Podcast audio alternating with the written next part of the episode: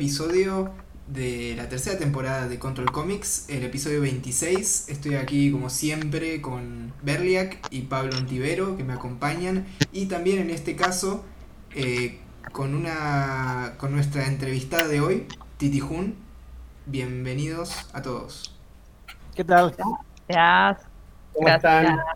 Hola, hola. Berliak, Titi, ¿cómo andan? ¿Cómo ¿Cuánto andan? hace que no hacemos un, ¿Cuánto hace que no hacemos un programa? Y Uf. bastante tiempo. Mira, Como dos chequear- meses. A ver, voy a chequear, de hecho. Eh, lo último que hicimos fue, dice YouTube, hace un mes. Pero eso es cuando lo subimos. Así que creo que hace dos meses aproximadamente que no grabamos. Con Sí. razón, con razón. Este, bueno, Titi, bienvenida. Eh, Gracias, gracias por la invitación. Estoy muy contenta. Este, Titi es. eh, ya vamos a hablar igual con ella en, en- en más extenso sobre su trabajo, pero sos venezolana, ¿no? Soy venezolana, sí. Eh, tengo 12 años, casi 13, acá en Buenos Aires. Ah, bastante. Sí, bastante. sí, sí. Ah, yo pensé que hacía menos. Bueno, igual, claro, con razón se te lavó el, el acento, ¿no? El acento, sí. Tengo un acento que nadie sabe de dónde es. me- De cubana hasta mendocina. Voy. Bueno, a mí, a mí a mí me pasa un poco lo mismo cuando hablo con no argentinos, digamos, que lo- tengo que, viste que ayorno un poco el, el acento para, para Sí. ¿cómo decirlo? Como lo que, lo que llaman, no te digo español neutro de los dibujos animados de los 90, pero casi, ¿no? Sí. Y, y claro, y no, no saben de dónde, de dónde viene. Yo también, yo, yo también trato como que de limpiarlo un poquito para evitar que, que la conversación se desvíen hacia mi acento. es la Como- verdad. Como Ah, ahora. mirá, no, no teníamos ese reflejo. Uno lo vuelve más apto para todo público. Este, bueno, y ustedes, muchachos, ¿en qué, en qué anduvieron? Salió, sacaron una revista hace poco. El Sí, nuevo número de la revista online. sí, salió. Nada. Sí, salió el lunes 9 de noviembre, eh, la semana pasada. Si esto sale como tiene que salir. Eh, salió la revista digital nuestra, Deriva Online, en este caso el número 2, y con una, esta vez con una temática eh, por varias cuestiones que denominamos error. Y, y bueno, Pablo particularmente estuvo también participando como autor, y bueno, am- ambos Ambos estuvimos participando como editores, así que ocupados con eso. Eh, no vos, sé, vos, vos no has, pero no hay ninguna historieta tuya, sí.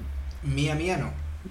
En este número no. Ah, no, me estoy confundiendo con otro lanzamiento Claro. esta de la antología de terror, ¿no? Claro, exacto. Eh, exacto, claro. Sí, sí. Bien. También salió un tiempo antes eh, la revista Guiso, que es de los chicos de Barro Editora y Clan de Fomento. Y, Ahí está. Sí, a ellos, con ellos sí me invitaron y ahí participé eh, con una historia ¿Qué? corta. Que vamos a estar hablando de, de ese tema seguro. Este, y, y este es el, o sea, la revista de Deriva es un anuario, ¿no? Sí, es un anuario, es una revista anual. eh, por, por eso, ¿viste? Pasa que por ahí este año tuvimos más, tuvimos más tiempo que lo normal para, para hacer la, la revista, en, en un buen sentido, porque, porque bueno, ¿viste? Yo que sé, no, no estuvimos feriando tanto con todo lo de la pandemia y eso, hay como un poco más de tiempo para estar sentado enfrente de la computadora. La pandemia no, la cuarentena. La cuarentena. La cuarentena infinita. Y mm, así que bueno, nada, eso. Eh, pero bueno, normalmente decidimos hacerla anual por una cuestión de, de no estar a las corridas tampoco, ¿viste? Porque al fin de cabo es bastante trabajo, más allá de que sea digital y lo que quieras, ¿no? Y al margen del, del tema que eligieron, digamos, ¿cómo fue el proceso de seleccionar los autores y todo eso? Y. Porque a mí, por ejemplo, no me invitaron. Hablábamos, hablábamos justo de eso con, con Rodri, que hicimos un live también eh, en Instagram. Y eh, como que siempre elegimos, por más de que no haya un tema específico, en el- por ejemplo en, en el número uno no había un tema específico, pero sí creo que había una serie de, como una idea estética que sí nos interesaba. Eh, y, y, y también es como, nos gusta poder trabajar con gente que por ahí no hayamos trabajado antes, como que por ahí es una buena manera de, de conectar con autores, gente nueva que labure, eh, que como para eso, un primer contacto con Deriva y después, bueno, como... eh, Sí, digamos que, en relación. general lo que uno de los, de los criterios iniciales de la revista era gente que nos estaba quedando, tan- a- a- entre otras cosas, gente que nos quedaba fuera de lo que podíamos publicar en papel, ¿no? Y, y también eh, gente que por ahí no había hecho cosas, algunas sí, ¿no? Pero, pero también gente que por ahí no, no había, algunos no habían hecho cosas tan largas, entonces como ir como también eh, estableciendo una relación con la editorial con, con cosas cortas y, y ver qué, qué surge también a partir de eso. Y después la grilla de autores medio la elegimos en base eh, al, al tema, digamos, ¿no? Y, y. o sea, como se juntó todo, gente que no habíamos publicado por ahí, que, que- creíamos que tenía que ver con el tema y, gente que veníamos como nosotros todo el año mientras feriamos el año anterior y, eso siempre vamos como tomando notas o pasando gente por Instagram, che, viste este, viste aquel. Entonces, cuando elegimos el tema es como que ya teníamos más autores en la lista de los que podían entrar y lo, con, la, con el tema terminamos de hacer la Bueno, selección. es lo ideal. ¿no? Lo ideal es tener como un colchón de, de autores para elegir y de ahí seleccionar lo Sí. que más conviene en ese momento. Pero que te- ah, bueno, sobre todo, digamos, eso es lo bueno también que tiene de lanzar las cosas en digital, que la inversión es mínima, entonces te puedes permitir arriesgar en cierto sentido por ahí descubrir autores nuevos o, cosas así que no que por ahí de por sí solos quizás no venderían, no por malos, sino porque no los conoce nadie. Entonces, Claro.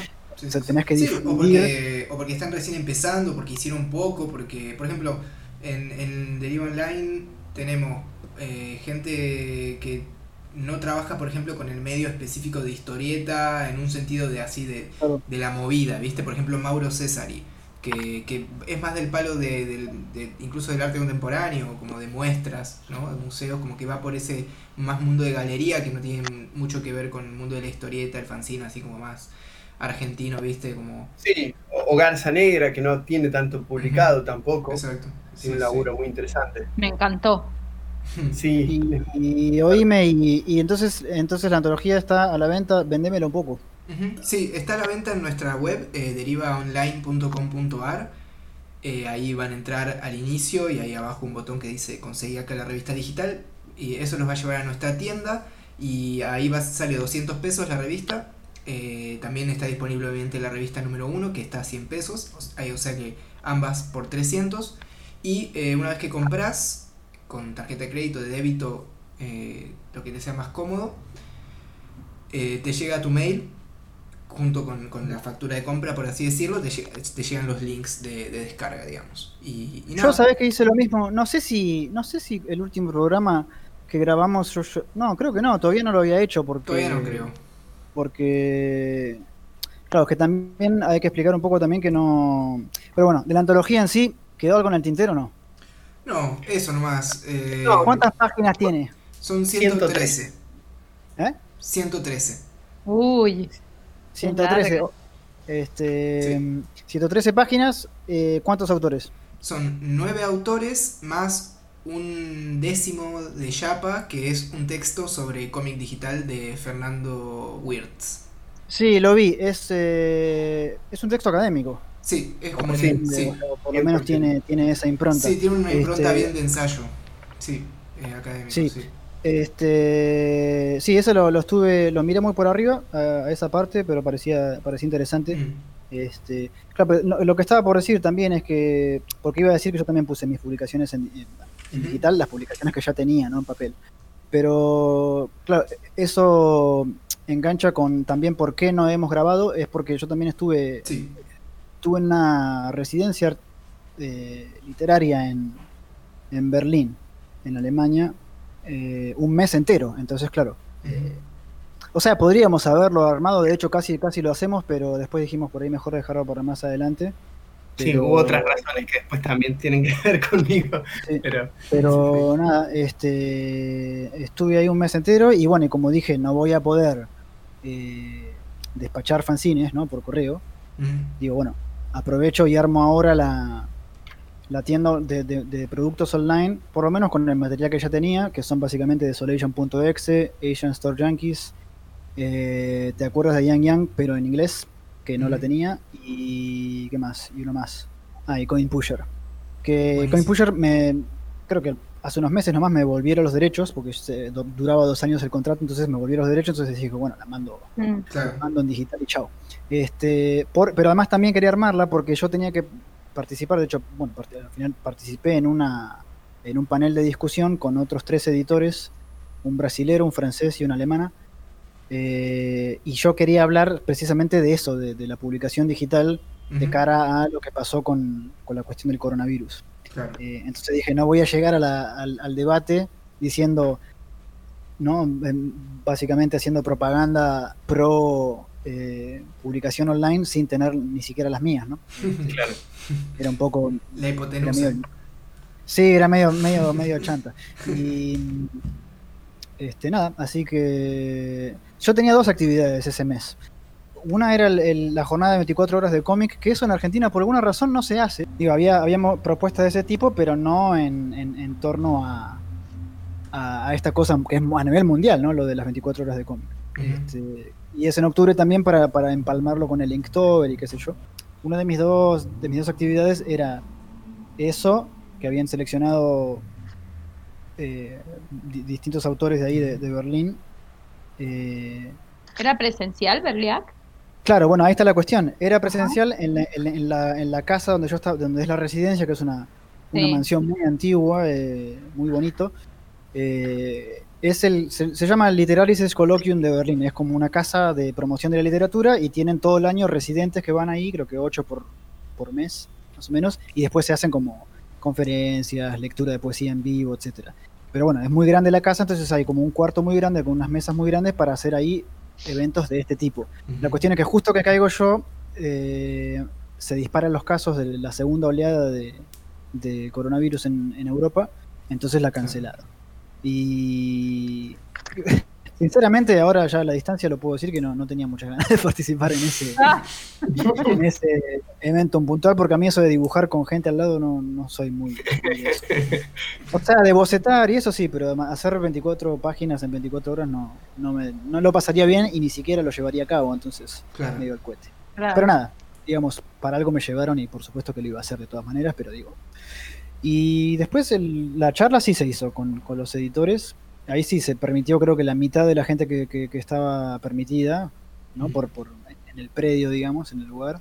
Eh, igual, no- nada, vino gente, este, eh, sentada cada uno, digamos, a distancia respecto del otro, eh, con máscaras. eh, y nada, este, estuvo bueno, qué sé yo. eran, las editoriales eran todas los demás, ¿no? Me refiero, eran como proyectos que, que apuntaban al libro objeto, ¿no? Claro. Este, el francés, por ejemplo, trajo como un cubo que se abría o como una caja en donde las páginas estaban sueltas y las podías re- reordenar. Después la alemana tenía una editorial que publican, bueno, literatura, pero también cómic en formato rollo. Es como un rollo Mira. este, está un poco basado en, en el caso de Jack Kerouac, ¿no? que escribió On the Road en, un, en un rollo de papel que lo metió en la, en la máquina de escribir, cosa de no tener que cambiar el papel. Entonces está, está inspirado en eso. Y después, ¿qué más? Ah, y después el, chico brasilero, también como ediciones cortitas, muy artesanales de poesía y qué sé yo. Este, y nada, yo fui ahí de, para variar, fui de, fui de contrera diciendo que... Infiltrado. Infiltrado. diciendo de- que de nada de la, de la imperiosa necesidad de, de digitalizar. Los catálogos de, de las editoriales eh, y- como que el corona vino a demostrar un poco eso Claro. Y verle Eh, cómo, perdón que te interrumpa, cómo qué, di- dijeron algo, digamos, la- el resto de, de ahí de los participantes, que trajeron como cosas tan físicas eh, sobre lo que... bueno para vos? empezar fruncieron el ceño Claro. y después eh, después uno de ellos eh, el, el francés él sí que incluso eh, nos mostró algunas algunas propuestas que había hecho en- en ese sentido. Eh, es algo que yo de hecho había estado hablando con, con colegas, eh, con Víctor Puchalski, con un, con un colega español que tenía ganas de hacer un proyecto así, y yo le, le decía, por ejemplo, la idea de imprimir eh, eh, postales en donde en la postal haya un, un link, un código de descarga, ¿no? Claro. un URL de descarga, pero el francés este lo interesante es que fue un paso más allá y es que le puso eh, eh, o- eh, para raspar, o sea, no, no se ve el link Mm. hasta que lo raspe. Está bueno. Y como las tarjetas de, de- de- de- de teléfono, ¿no? Sí, sí. Wow. Eh, Y, y además era como un- no era solo una postal, sino que era como una especie de libretito, era muy, muy lindo lo que mostró. Este, bueno. Pero nada, igual, bueno, el brasilero que era como más, venía más del palo académico también, ahondó en qué significa lo digital y es como también es un aporte muy interesante, que muy sesudo también, y en alemán, o sea que hay muchas cosas que no terminé de entender. Eh, pero hablaba, por ejemplo, de que lo digital, en realidad, digital significa con los dedos. Entonces, decía, ¿no? Ponía un poco en cuestión esto de, de- de- de lo digital con lo táctil, digamos. ¿no? Claro. Cuando uno en realidad, cuando, cuando piensa en digital, lo, lo primero que piensa es lo que no se toca, digamos. Eh, Bueno, Así que nada. Un poco del texto de Fer que hablábamos al principio, eh, de la revista digital, toca un par de estos temas también, en ese sentido. sí, él habla de lo post-digital, pero bueno, también lo- el marco de referencia de él es como ya también como existe desde antes, ¿no? Porque él hace sí, citas Sí, hace a muchas autores citas. que lo marcaron de esa manera. Este, Mm. Pero bueno, nada. Este, no, interesante. El resto del, del mes también estuve dibujando una historia corta, eternamente que la vengo dibujando, que ya la vengo arrastrando, que directamente ya no sé si terminarla o qué. Y, y haciendo streaming de esos procesos de dibujo. Bueno, viendo amigos que hacía rato que no veía también. Este, yendo a mercados de las pulgas, de todo un poco. Buenísimo. ¿Vos estás ahora en Berlín, Berliak? No, yo vivo en Polonia, en Cracovia. Ah. Eh, eh, pero viví en Berlín tres años y pico. Ah, sí. De hecho, viví con un venezolano que hace cómics. Este, se llama. ah, se llama- Llegado. No, no lo conozco. bueno, que él también hace unos cuantos años que vive en Alemania. Afuera. Ah, Eh, así que nada, eso. Eh, y vos, Pablo, al contrario de residencia, tuviste como una especie de anti-residencia. Sí, sí, sí. Bueno, a mí se me juntó qué, qué cosa que se lleva bien con un deadline que un imprevisto y una mudanza. O sea, ¿qué Mm. puede ser? Entonces, Claro. por eso hablábamos de, de, ¿cómo se llama? Un poco de... También estaba la posibilidad de grabar el programa con vos allá y, yo me estaba dando cuenta que los días que, ¿cómo se llama? Que tenía enteros para dibujar se estaban yendo en desarmar mobiliario. Entonces dije, no, si me pongo a grabar, si me encima me, preparo para el podcast y si grabamos el podcast ya es como el, corolario de, eso y no llego. Entonces dije, no, listo, cuando termine todo esto. Y esto es porque eh, decidimos nosotros, somos un, con 4 Nova, eh, todo este año exploramos y, de hecho asentamos, digamos, todo un sistema para dar clases online, pero sostuvimos todo este tiempo un espacio físico que del que decidimos prescindir por todas estas circunstancias, pero más allá de, o sea, nosotros en la situación de emergencia, digamos, lo sostuvimos, pensando en la post, digamos, pandemia o lo que se quiera, ¿no? El próximo ciclo lectivo, sí. Pero la realidad es que eh, la gente también, alguna está cambiando sus hábitos. eh, sí, el, año que viene en las actividades igualmente no se va a poder juntar mucha gente en, un mismo lugar. Entonces, también, eh, nada, como decimos que por el momento la verdad es que no ameritaba seguir sosteniendo el espacio físico. Así que decidimos, y además también empezamos a encontrar muchas de las, como esto que, que decías, ver lo que pasa también con las publicaciones, eh, con lo digital, también empieza a pasar, digo, las nuevas posibilidades que se abren desde lo digital, con la distancia, todos empezamos a tener también alumnos que, que no hubiesen podido ir físicamente al lugar y que, sin embargo, Ghost in the Shell, Ghost in the Shell, estamos entrando en Ghost in the Shell. Lentamente, sí. Y ahora, ahora que avisaron acá, porque acá en, en Buenos Aires, en, varias partes de Argentina, pero en Buenos Aires en particular, eh, se, anunció esto del, ASPO, el fin del ASPO, del aislamiento social preventivo obligatorio, y el comienzo del DISPO, que hay un personaje de Dragon Ball que llama así. Eh, y, y mucha gente enseguida, a mí me pasó esta semana, corrió a preguntar, che, bueno, ya está abierta la biblioteca para ir a dar las clases y todo esto, y yo eh, corrí a explicar primero el, el transporte hasta allá, que todavía para acá en Argentina, por lo menos para los no esenciales, está condicionado todavía. Sí, es, Y- es Mad Max. Claro, viste, es como yo estoy en Escobar, que es como 40 kilómetros de capital, o sea, olvídate, por un lado. Y por otro, que las aulas, las aulas no son, eh, ¿cómo se llama? Yo tengo cursos a veces de 8, 10, y las aulas son no son gigantes, entonces igualmente no se puede sostener en este momento. Así que nada, el, el plan es la no presencialidad, o sea, más Ghost in the Shell, no podés. Y, A mí, a mí me agarró al revés, o sea, yo venía. eh, digamos, Europa en general, digo, va adelante ¿no? de, de Argentina en el sentido de que ahora estamos en la segunda oleada, entonces ahora están volviendo a cerrar los espacios públicos. claro, Yo venía entusiasmado de Alemania ahí, directo a- yendo a la biblioteca a sacar todos los libros juntos y cerraron. Y No. me dejaron ahí como. No, este, pero nada, igual calculo que ponele. Ya para diciembre tienen que volver a abrir. claro. Eh, este, pero bueno. Pero me cancelaron Halloween también, me cancelaron todo. Todo lo bueno. Can- cancelaron 2020, ya está. Sí, Halloween. No, No, pero sabes que el resto del año no fue, no, no se sintió casi acá. Claro. Eh, hasta No, no, viste, hablaba más de acá. Claro, sí. No, no, acá fue un poco más de molestia, ¿no? De, de que ciertas cosas no se pueden hacer, pero en general funcionó todo más o menos normal. Pero, claro, Claro. digo, esto de volver ahí entusiasmado y que me cierren todo me, me mató. Claro. Este, pero nada. Eh, y bueno, igual justo ahora que vuelvo de, de Alemania ya para ponerme a trabajar, justo em- entró un encargo, una historia corta, así que ahora de acá hasta fin de año voy a estar con eso. No. Uy, que es corta, o sea, Corta, Corta. bueno, casualmente ahora estaba trabajando en lo que es en, en el storyboard de la puesta de página y serán 10 páginas. ah, mira. Mm.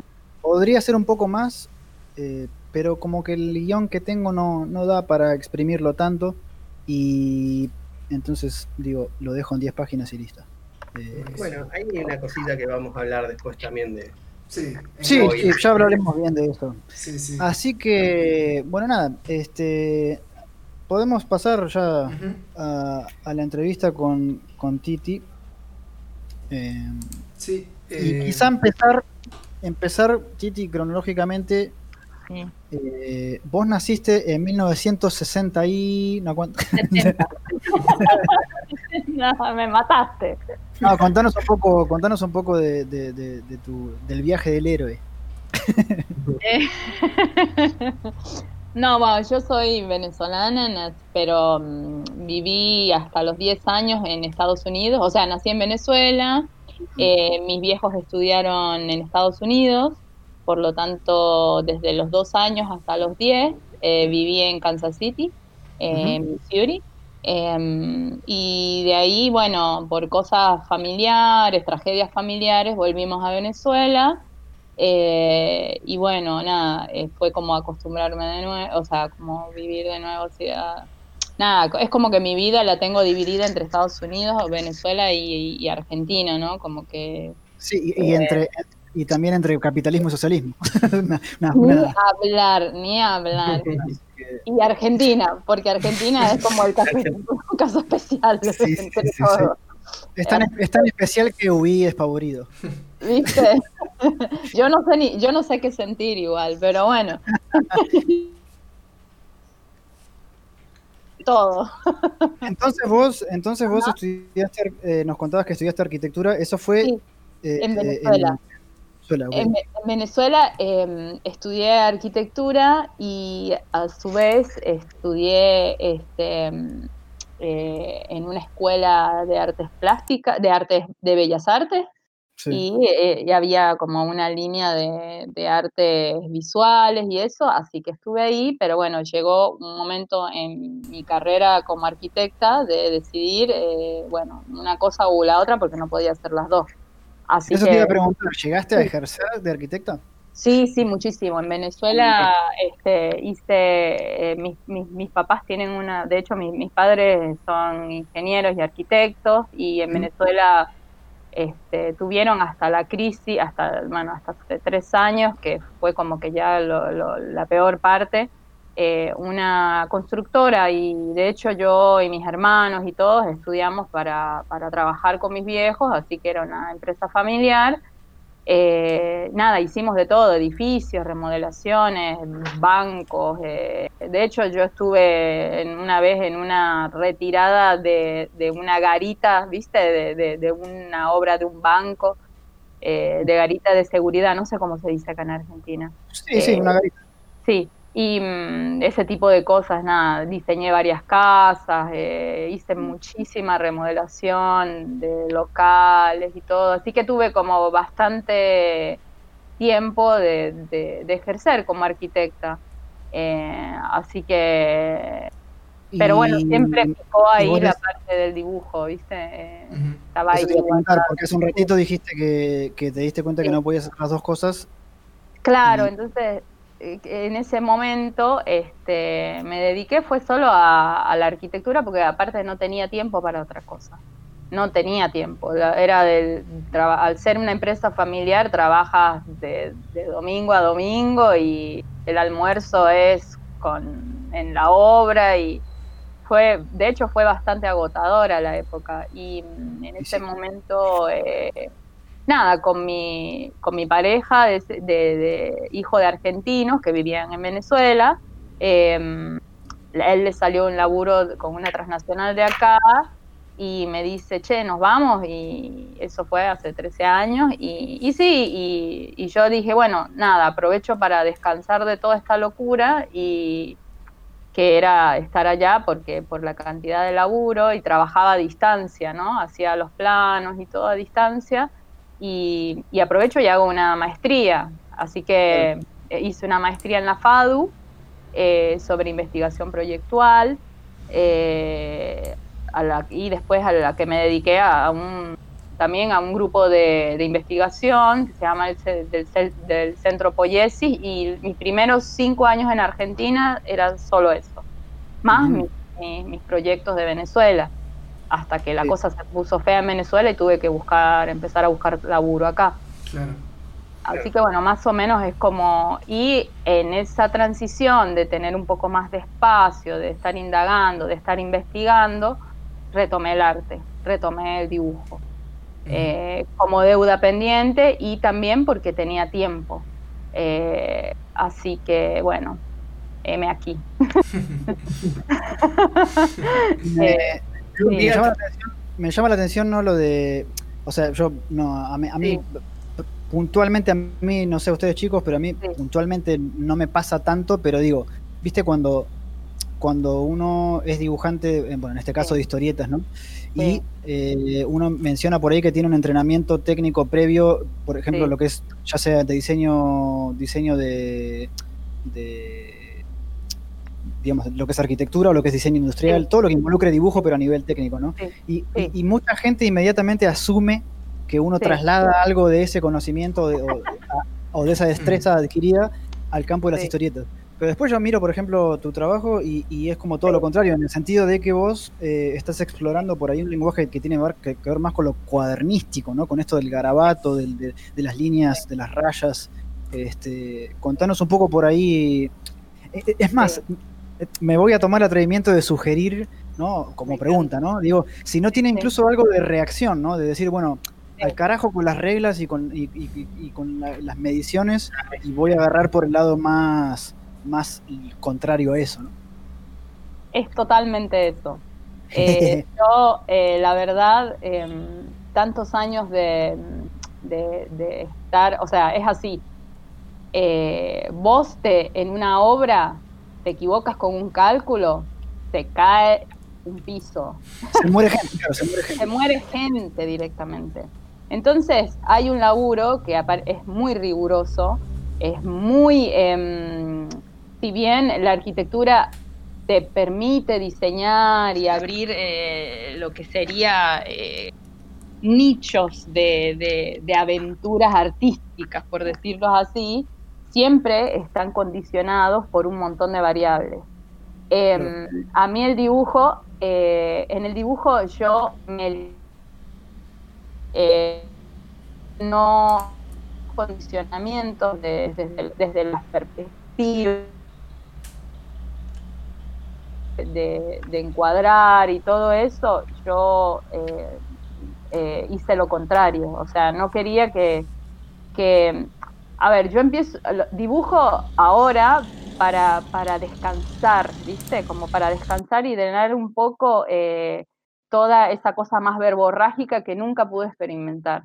Entonces, em, eso fue lo que, como creo que fue hasta una decisión, em, pero una decisión atada a una necesidad, porque yo tenía una necesidad de, esto, de, esa cosa más espontánea, de, no pensarla tanto, eh, mm. porque vengo, vengo atada desde, yo trabajo con mis viejos, antes de estudiar, trabajo con mis viejos desde los 16 años, o sea, yo nací viendo escalímetros y, cintas métricas, ¿me entendés? Y gente midiendo cosas. Y, por, y, por, default tuve que estudiar arquitectura porque nada, o sea, me gustaba igual, por supuesto me encanta y soy una apasionada de, la historia de la arquitectura y me parece genial. Aparte me, me parece genial eh, lo que rescato de, la profesión es cómo te, cómo te disciplina la mirada, ¿no? Eh, ir por la calle siendo arquitecto es, genial, es genial, es una, una, experiencia eh, hasta casi de kinder, de niño, porque vas sorprendiéndote cada paso que das, es, maravilloso. Entonces, capaz en esas cosas es lo que rescato de la arquitectura, ¿no? La, la, cosa de la mirada y la cosa del de, la disciplina de la mirada. Eh, y eso es lo que siento que sí traslado a, mi obra como, artista, como dibujante. Eh, pero sí, eh, es todo lo contrario, es todo lo contrario. La gente piensa que yo no, quiero dibujar edificios lindos, quiero, quiero romper eso porque, porque acá quiero ser dibujante, no quiero ser arquitecta. pero, me, pero utilizo todos los recursos que puedo, eh, pero desde, desde otra concepción y desde otro lado, ¿no? Eh, de mi disciplina, claro, de lo que estudié. Y Cris, em, por ahí me adelanto, pero digamos que, ¿cómo llega? Porque tu trabajo también viene, tiene una gran, un gran lado que tiene que ver con la ilustración, ¿no? Como con el dibujo en sí, eh, no solo con, con la historieta. Eh, ¿Cómo entra la historieta de ese mix? ¿Viene desde antes o medio que se va sumando a medida que vos vas como generando tu dibujo? Bueno, eh, a, esta, pregunta quiero, quiero hacer incluso que puntualices un poquito más y que nos cuentes esto de eh, crecer en Estados Unidos, en donde el cómic es como está muy difundido, versus Venezuela, que hasta donde yo sé la escena es muy, muy, muy mínima. También quizás si puedes colar algo de eso en la respuesta. Sí. Mira, eh, crecer en Estados Unidos y en los 80, como crecí yo, yo soy del año 78, eh, fue maravilloso porque yo, yo llegué a ver Plaza Sésamo en vivo. o sea, eh, a ese nivel, te, yo los vi en vivo tres veces en eventos. Em, tengo, soy una apasionada por Charlie Brown a un nivel, eh, entonces claro, cuando a veces me hablan de historietas, latinoamericanas, yo las, eh, perdón, sí, eh, sudamericanas, no sé qué, yo desconozco porque yo lo que tengo en mi cabeza es a Charlie Brown, a, tengo a, este, a ver, a qué sé yo, a, bueno, la Pantera Rosa era como que también eh, siempre estaba ahí en, en escena. no sé de dónde es la Pantera Rosa, pero recuerdo que en los canales era era Pantera Rosa por todos lados, eh, eh, y bueno, y, y, todo lo que era es toda esa movida, ¿no? Pero claro, yo era chiquita también, entonces, pero mi primer libro fue un libro de, Snoopy, eh, que me regaló mi mamá a los cuatro años, y fue mi primer cómic.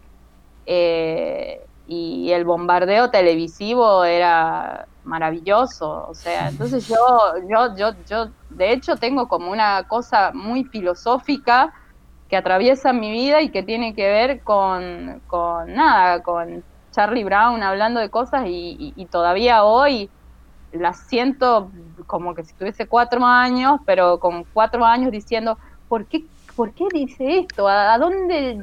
¿Me entiendes? Con cuestionándote esas cosas y esos cuestionamientos. Eh, Así que, este, mm, nada, mi, infancia es como que todo ese bombardeo que se generó allá. Por supuesto, también todo lo otro, mi pequeño pony, G.I. Joe, este, eh, em, ¿Qué otra cosa? Eh, si se me está yendo algo, eh, sugiéranme otra porque soy muy olvidadiza y entonces capaz, pero es lo que recuerdo así.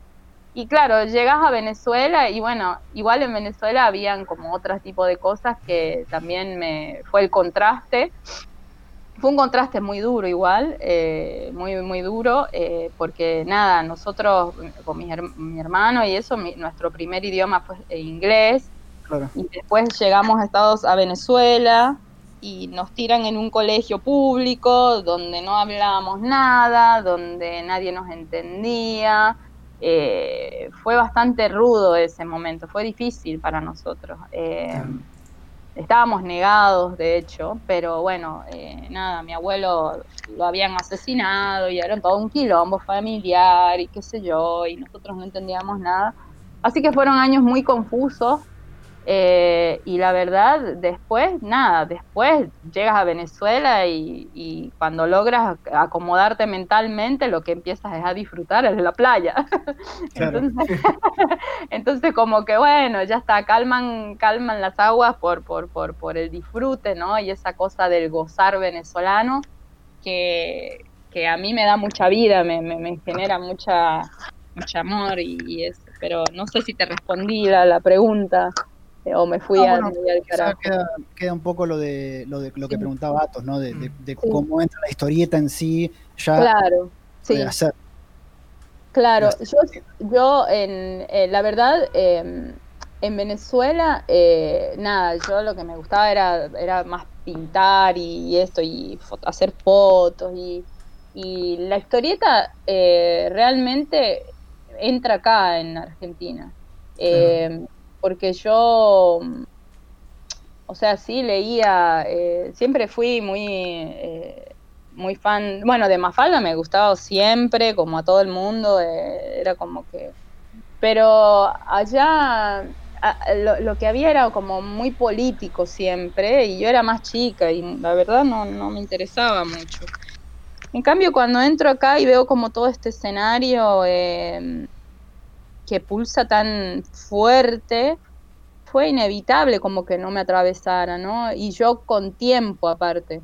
Entonces, este, eh, yo empiezo a dibujar, eh, empiezo a, hacer talleres como loca con el tiempo que tenía, con, con las horas libres que tenía. Y mm, en- en- eh, conocí el mundo del fanzine, esto sería, no sé, hace siete años, ocho años. Em, y empecé a hacer fanzines y creo que el fanzine fue el que me llevó a la historieta. Yo hacía fanzines sobre dibujos o sobre experiencias y cuentitos y bolude- o sea, como cosas más simples, ¿no? Iba a decir boludeces, pero... y como cosas más trancas, ¿no? Na- na- no era, no, no había todavía entendido esa cosa del, de, de ese, del, de, de por lo menos ver el fanzine como algo más político, ¿no? Eh, en términos de, de- de lo que quieres expresar. Eh, yo iba como Sí, por un y, lado, y también mu- muchas veces esos, esos fanzines, sí, esos fanzines más personales, como que vas a decir, o de boludeces, eh, precisamente por esa, muchas veces por esa, por esa ingenuidad de- y de no plantearse como algo estricta o directamente político, terminan siendo más políticos que los fanzines que se plantean como políticos, no sé si me explico. sí, O sea, sí. el hecho de, el hecho de contar eh, la realidad personal sin filtro eh, de- da más en el clavo sobre cuestiones políticas que un fanzine que es como tipo muerte al facho, no sé si me explico. Tal Eh, cual, tal cual, porque lo eh, otro es como absolutamente es, es lo visible, ¿me entiendes? Y si Mm. lo, si lo disfrazas con realidad o si lo plasmas a través de una realidad, eh, es como que hay que indagar un poco y hay que ponerle dos segundos más de, de, Mm. de- de cabeza, ¿no? O sea, como que de pensar más, ¿no? Eh, sí, sí, yo después me, me doy cuenta, mi primer fanzine lo hice sobre las viejas chetas de Recoleta. Ese fue mi primer fanzine, que dije boludeces, pero ahora que vos decís esto, digo, ah, pero era una postura. Claro. Eh, sobre las viejas chetas en Recoleta, en las paradas de, cole- de Bondi. O sea, porque, porque bueno, viví muchos años en Recoleta y la verdad eh, no la pasé muy bien como barrio, ¿viste? Porque no me estaba, no me estaba, yo particularmente, es lo que yo pienso y siento, no me estaría llevando lo que era, no sé, como una vida, era como una suerte de burbuja, ¿no? Estar ahí. Sí, yo, yo viví en Recoleta. De Recoleta vivía yo. Yo en Recoleta viví tres meses una vez que fui a, a, pasear, o sea, mejor dicho, a, volví tres meses a Argentina eh, porque ya estaba muy hinchado los huevos de, Europa en ese momento, fue en el 2005, ponele. Y, viví tres meses en Recoleta y es como, es muy aburrido. Es re aburrido. aparte, que, eh, aparte que los precios de todo es cinco veces más caro que en Almagro, una cosa loca. Eh, y, y, sí, yo tenía Bellas Artes, lo, lo, que sí rescato es que tenía a una cuadra al Centro Cultural Recoleta y a Bellas Artes a dos, tres cuadras. y la verdad, eso sí lo exprimí todo lo que pude. Yo me iba todos los, no sé, una o dos veces por mes, por mes a, a dibujar a, Bellas Artes sola. Ahí me, me tiraba donde me dejaran sentarme o lo que sea y pasaba cinco o seis horas allá adentro dibujando, dibujando, dibujando, no sé qué, pero dibujando. Yo, em, este, me, viste cuando vas hablando y empezás a hacer memoria y te acordás de cosas. Me acuerdo que, me acuerdo que en Recoleta incluso eh, eh, esto fue en el 2005 y yo siempre cuando me entrevistan, viste, cuando me preguntan, siempre como que se, como que separo antes del cómic y, y, después del cómic. Pero no es tan así porque, digamos, también cuando vos contabas lo de esto, lo de haber crecido en Estados Unidos y, en, y después en Venezuela y después que descubrís el cómic en Argentina, a mí me pasó algo parecido, porque yo cuando viví, mi la primera etapa que viví en Europa, yo no me dedicaba al cómic. Pero en esos tres meses que pasé en Argentina, este, me acabo de acordar que con un par de, amigos y colegas alquilamos una, una, fotocopiadora y la pusimos en mi, en mi apartamento de Recoleta y ahí imprimimos fanzines que después llevamos a un evento que se llamó Frontera, que lo mm. organizó la productora en el 2005, te digo, era... ¿Qué barrio? No sé si era en, en, un barrio, ya era en un municipio, creo que era Moreno, por ahí. Mm. Este, y lo que pasa es que yo lo firmé con un otro seudónimo que el que uso ahora. Entonces es como, una, es como una gema inconseguible y hay que ver si alguien lo tiene. Y me acuerdo que hice un libro de tapa dura, encuadernado por mí, y adentro, eh, adentro tenía 100 páginas más o menos. Y todo eso lo hice con una fotocopiadora ahí en ese departamentito de... Mm, hermoso, lo quiero. Sí, no, eh, creo que hice, creo que hice 20 ejemplares. Nada. Este, y se vendieron, me acuerdo que los vendía por 10 pesos. En la, wow. que eran en ese momento que te diga, ponerle en ese momento serían algo así como 6 dólares, ponele. Este, bueno, y 2005 suena como la prehistoria hoy. Ay, viste. Yo trabajaba en teatro, o sea, he pasado mil cosas en el camino. sí, a mí me suena. Bueno, ahí estaba en plena investigación. Eh, no, mentira, ahí estaba yo trabajando de sol a sol en obras. No, una cosita que quiero agregar de, de Venezuela es que mm, sí, eh, el canal del Estado, ah, esto claro, viste, porque no, hice ninguna, como ningún machete, entonces estoy apelando a mi memoria, todo. En el, en el canal del Estado de Venezuela pasaban tres cosas que a mí me recambiaron la vida. Pasaban Massinger Z, Uf, como para que no te Boy y Hitchcock. Esto lo pasaban en las tardes, todas las tardes. Entonces, claro, en este momento yo vivía en lo de mi abuela y este Hitchcock lo pasaban subtitulado y recuerdo, y todo, todo era eh, subtitulado, por supuesto, pero recuerdo más Hitchcock porque pasaban todas las series cortas, ¿viste? Todas las pasaban, todos los días a las 6 de la tarde.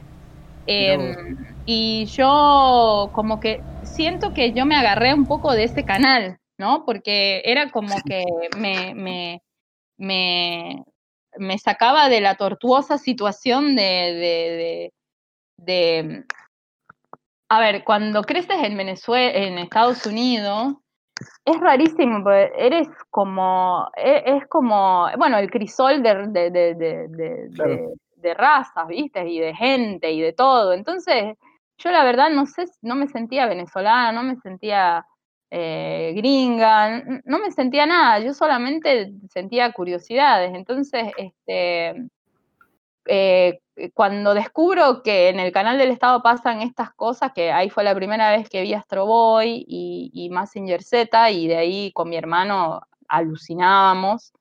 Eh, y después Sailor Moon, después empezaron a sumar Sailor Moon y eso al canal del Estado, no sé cuántas personas lo verían, la verdad, porque Venezuela es un país de novelas, ¿viste? Y la gente lo que le gusta es la novela y eso. Pero a mí eso me marcó, o sea, eso a mí me hizo como, como me, me contuvo, ¿viste? Me, me, me dio un, un lugar seguro. Y primero Hitchcock, porque al ser subtitulado podía escucharlo en inglés. Claro, claro. Entonces, ay, era una locura, era lo que sentía, era, maravilloso y, me sentía como de nuevo allá, pero acá, digo, pero en Venezuela.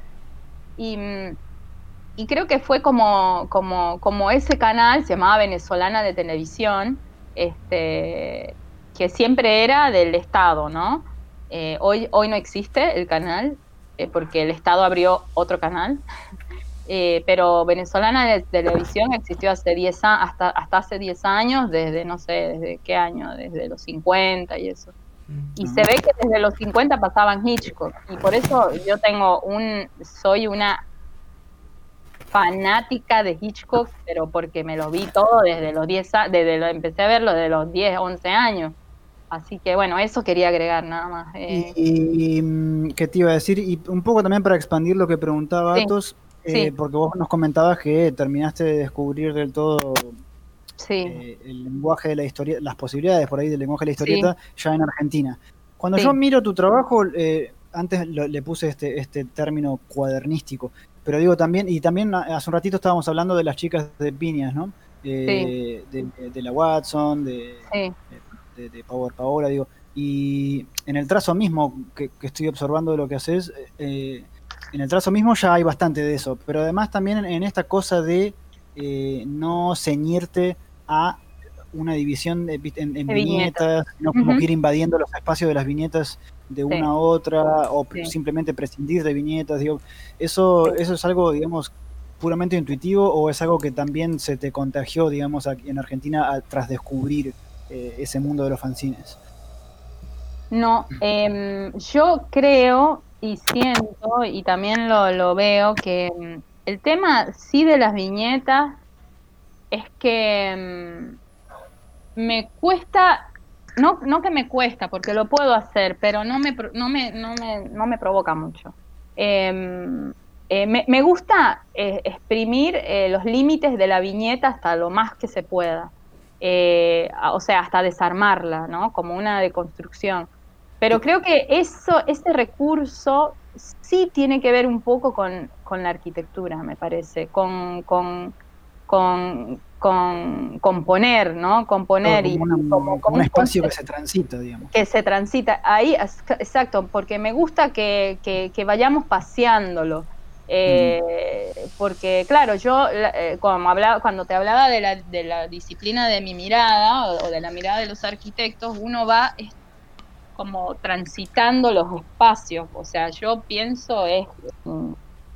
eh, Yo cuando voy por la calle voy, no, no es que estoy pensando que voy caminando por una calle, voy pensando eh, que voy por la vereda, pero la vereda está constituida por, eh, bueno, debajo de la vereda hay un, todo un mundo subterráneo, ese mundo subterráneo se conecta con, este, con las viviendas y, y, y- voy pensando como más en la composición de la ciudad, de hecho es como una mirada mucho más urbana. Y yo eh, siento que cuando dibujo me pasa que me sale solo como ese transitar, pero me sale, o sea, me sale solo, no, no, no, no lo hago adrede, o sea, pensar voy a hacer esto, no, me sale solo y me gusta. Entonces, por eso me gusta como que llevar la viñeta al límite. Sí marco algunas, este, porque sí marco eh, como, como, un, como una grilla por debajo, eh, para que algo por lo, para, para que algo me guíe un poco, pero eso después lo termino desarmando, pero la grilla la marco. Entonces, este, nada, me gusta como eso, como el, el paseo, ¿viste? Como, como ese, esa cosa de- del paseo, de, que puede ir desde un paseo de caminata hasta un paseo de sentimientos, ¿no? O, o de, o de texturas. o de colores o de paletas, eh, que me encanta. eh, el tema de las paletas me, me enloquece. Eh, pero bueno, no sé si también respondí. Sí, sí, tiene mucho más de, de- de montaje interno que tiene que ver con eso que decís de, de Sí. ir ordenando el espacio de manera sí, más blanda, si se quiere, que con, con la división más externa de, de la viñeta. Y ya que estamos hablando de un poco tu proceso técnico, pero también de- del creativo, yo te quería preguntar, porque, ¿cómo, digamos, cómo es tu proceso de trabajo, pero más incluso desde, desde, desde la idea, digamos, siendo que veo que hay mucho de esto que vos decís de, de la mirada que recorre y de, y de lo que y lo que vas absorbiendo de, de lo que está ahí y que está como de alguna manera está lo procesás y salen las historietas de alguna manera. O sea, da la sensación de que muchas de tus historias son como eso mismo que vos decís, que vas caminando por ahí atenta con, con esa mirada arquitecta viendo el espacio y todo eso, y, o estas mujeres que observabas de, de, de Recoleta, ¿no? Como que hay Ujú. como que ahí está el germen también de tu proceso, me da la sensación. Pero bueno, quería preguntártelo. Sí, sí, la verdad, em, yo soy mu- muy curiosa. Eh, eh, bueno, supongo que todos somos muy curiosos, ¿no? Pero em, a, a mí, a mí todo me genera curiosidad y la curiosidad, em, no de la curiosidad como que más intelectual, sino la curiosidad de alguien de 10 años. O sea, a mí un caño en la calle me enloquece y me le saco fotos desde todos los ángulos. O sea, si yo eh, subiera todo lo que, por lo menos a mis redes, los delirios, eh, me gusta mucho, la- o sea, soy muy observadora y... mm, Ay, ahora se me olvidó la pregunta. ¿Cómo era tu proceso justamente a partir de esa, Claro, ese, partir ese de y esa mirada, ¿no? Entonces, ¿qué pasa? Cuando voy observando, voy registrando. O sea, el día a día es ir observando cuando voy caminando, cuando se puede, ahora con, bueno, con el tema de la cuarentena y todo lo demás. Em, pero voy observando y me grabo audios a un WhatsApp que tengo conmigo misma. eh, y, y me digo, y digo cosas, digo que mira qué lindo cómo conecta este caño el otro caño y mira cómo después se desaparece en las paredes, ¿no? Ese tipo de cosas. O por lo menos cuando ves árboles que, que viste que están confinados a, a un, que los limita, el- les limita el crecimiento, un, un cordón, ¿viste?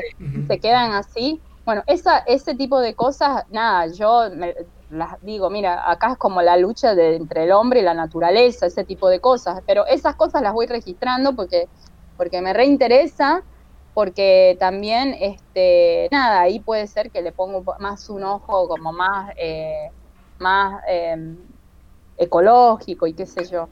Pero también eh, yo todo lo que hago, eh, yo todo lo que quiero hacer, lo grabo en audios. Lo, todo lo grabo en audios, todo, todo. Tengo audios de todo.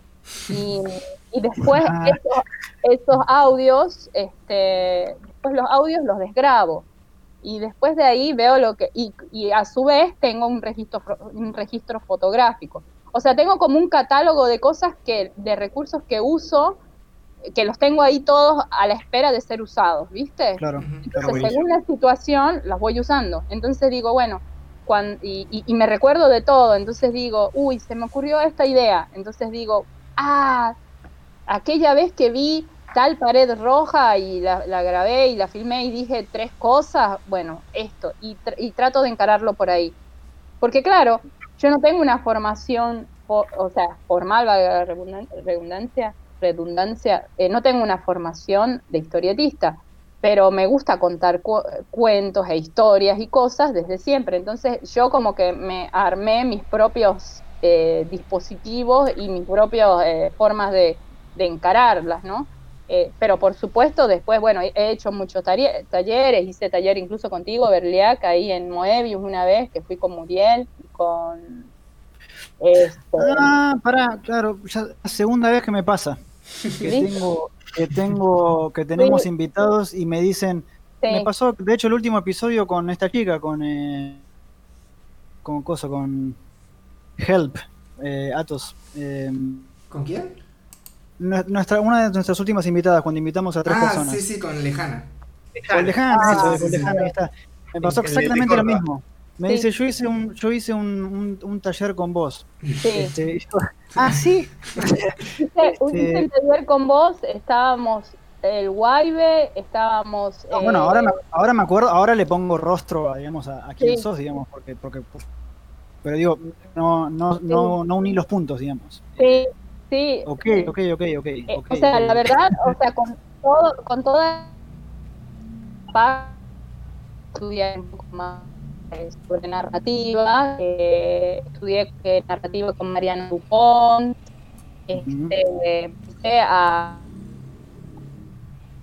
sobre la viñeta, empecé a, a estudiar más sobre cómo contar las historias, ¿no?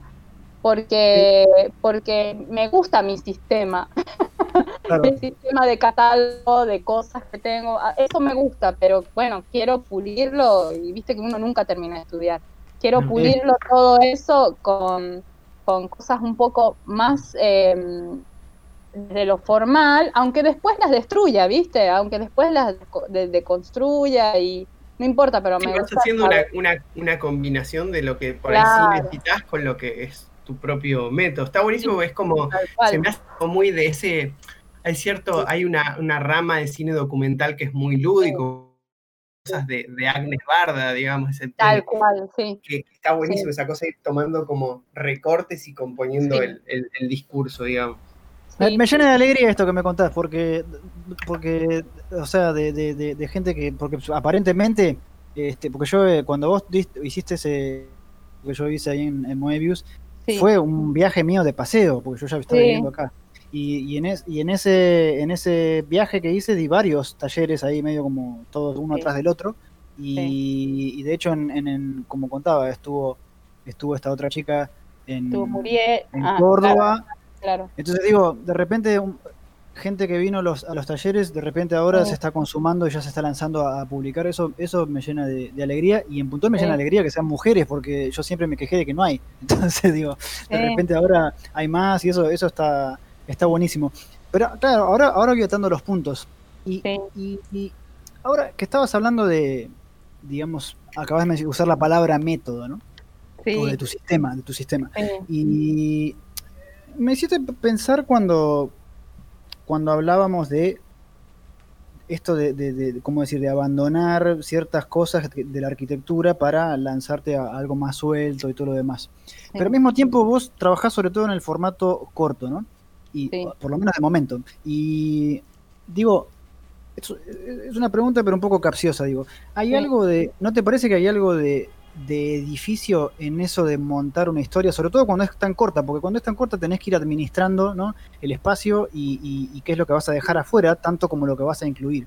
Entonces, digo, eh, eh, no sé, yo siempre, siempre me lo, siempre lo, lo pienso de esa manera, como Sí. que una historia se la construye, ¿no? Como se construye un edificio, digo. Tiene que tener una base, después sobre esa base se edifica el esqueleto, después ese esqueleto se reviste y, y después a lo último se hacen los últimos retoques por ahí más, más Sí. estéticos. Pero digo, este, no sé cómo lo ves.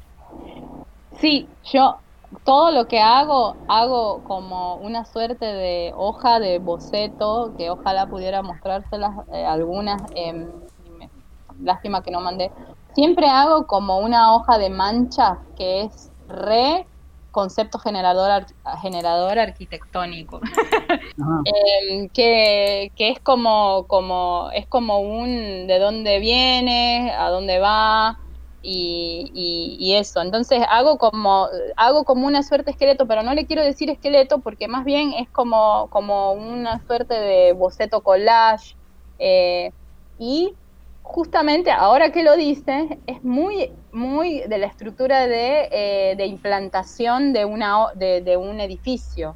Eh, ese bocetito que generalmente hago, siempre. Es como, pareciera un boceto de implantación de un edificio donde, donde tienes que manejar las variables de dónde sale el sol, a dónde se oculta, dónde, qué, cuál es el contexto inmediato, eh, si el edificio va o no con el contexto inmediato. Bueno, yo eso lo hago para encarar el- el- el- cualquier tipo de historia corta. Hago como esto, digo, bueno, eh, por acá inicio, bueno, por acá va el recorrido, pero siempre ese bocetito termina siendo muy como un boceto de, un crono, eh, sería como una cronología, ¿no? De, eh, o de un programa de obra de, paso a paso. Claro.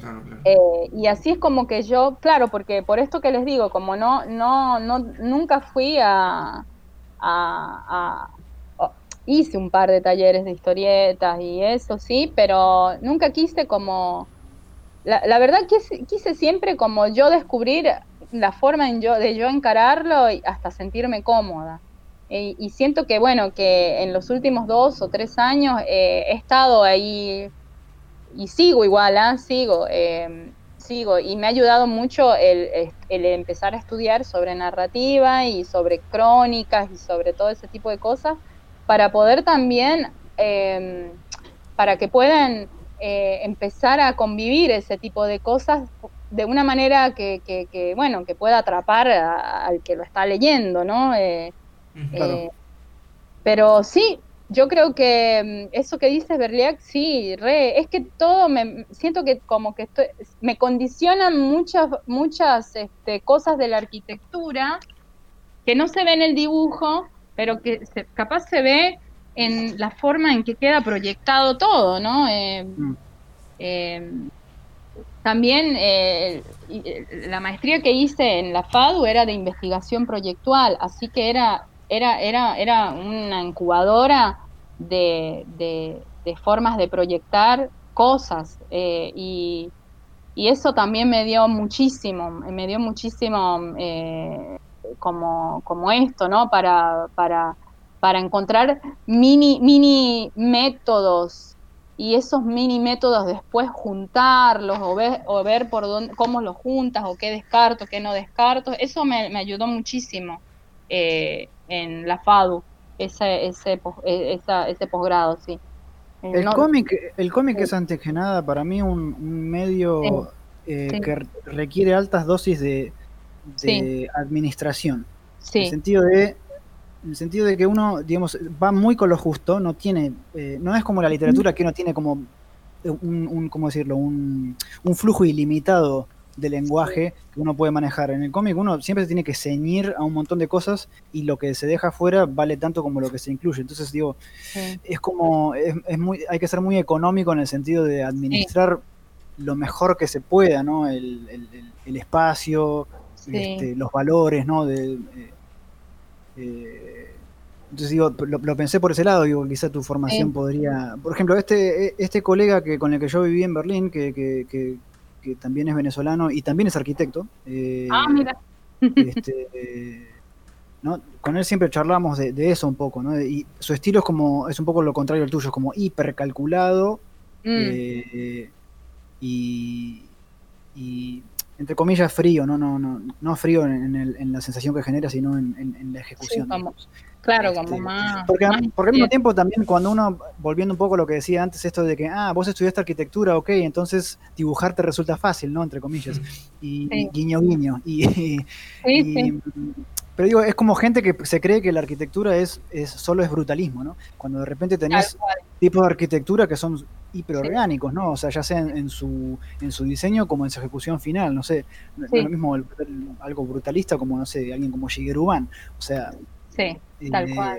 Las posibilidades son, son, son tantas que lo que se puede colar de una disciplina en la otra puede variar muchísimo. Este, es lo mismo que cuando uno, cuando está la gente que, que resiste esa idea de que, de que el cine influye al cómic, ¿no? Eh, no. Como que, como que, como que si el cine influye, como que si el cine influye al cómic es como...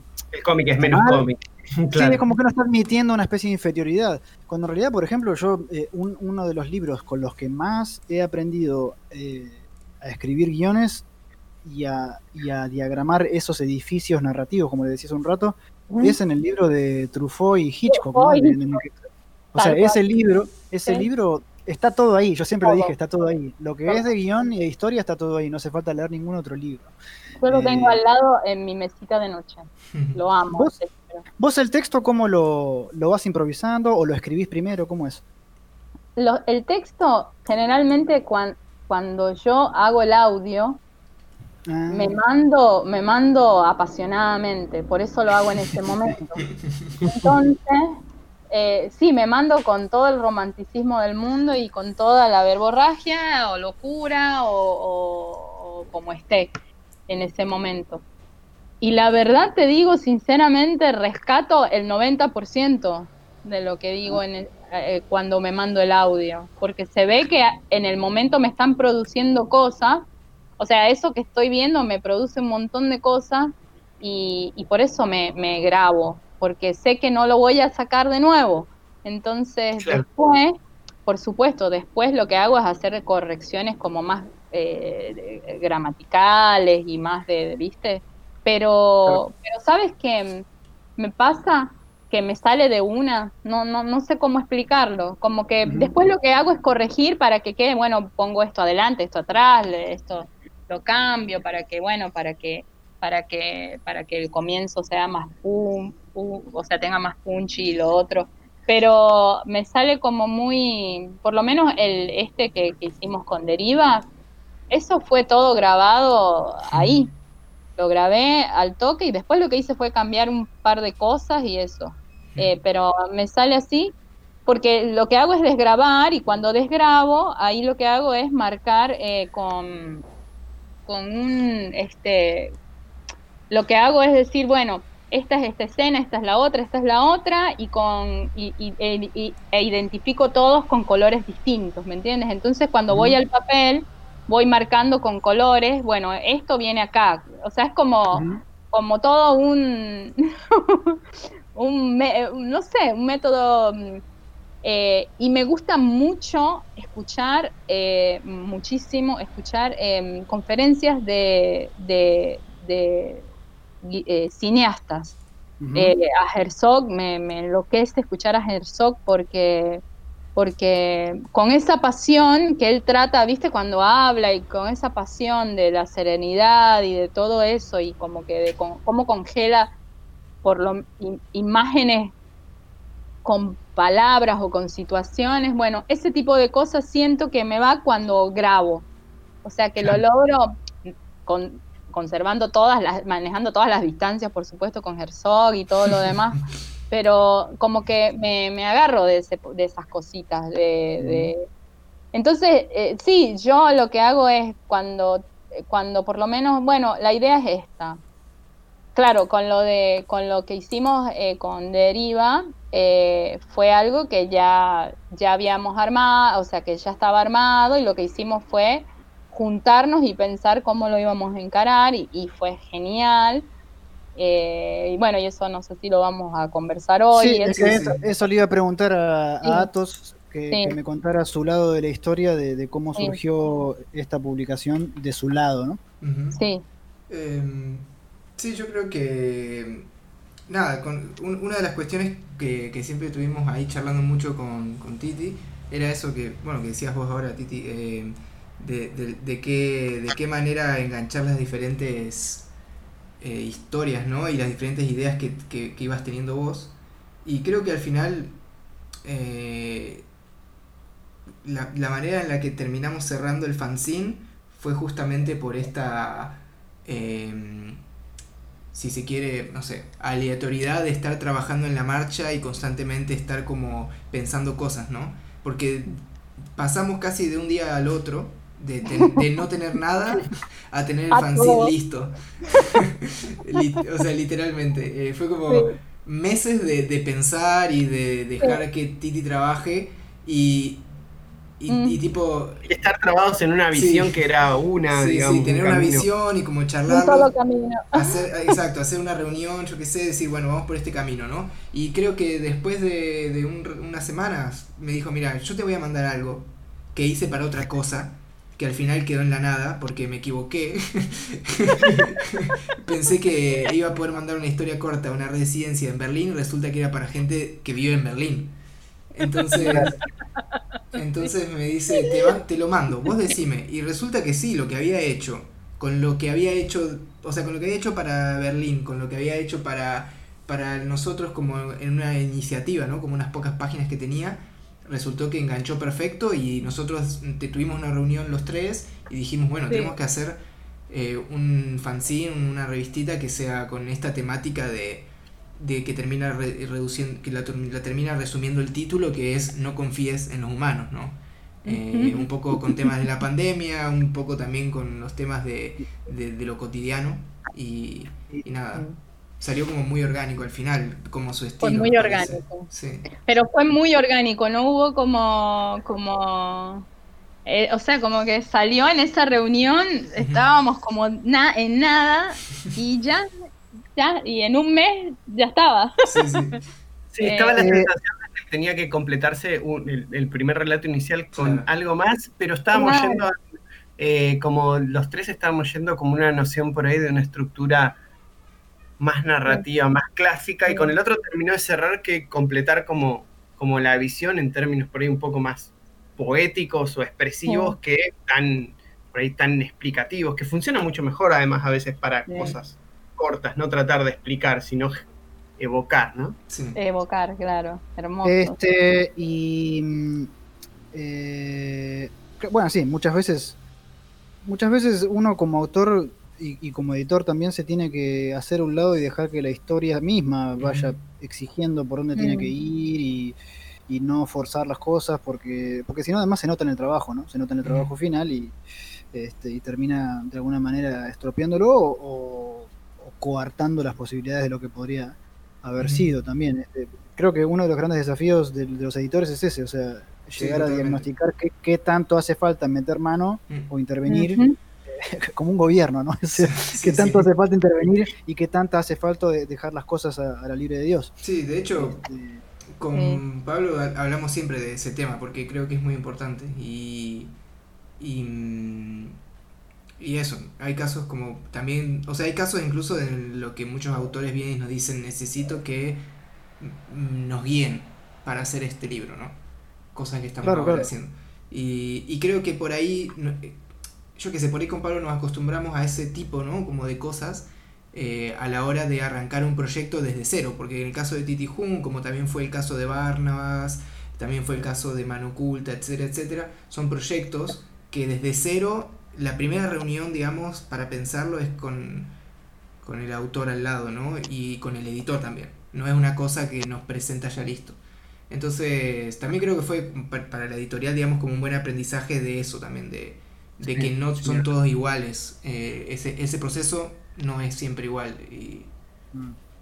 Y nada, es interesante. Sí, que de hecho eh, tiene que ver también un poco, se dio algo parecido con la revista digital, como tirar unos conceptos lo más abiertos posibles y... y sí, creo que... Trabajar con eso los, los autores. Eh, creo que la diferencia principal, y lo charlaba justo los otros días con Rodri Canesa, el guionista de, de, de Mano, es como que por ahí una editorial con una línea como más digo, con, una línea como tienen las grandes industrias, ¿no? Eh, por ahí decía, bueno, la editorial autor se adapta a esa cajita, ¿no? Y como que...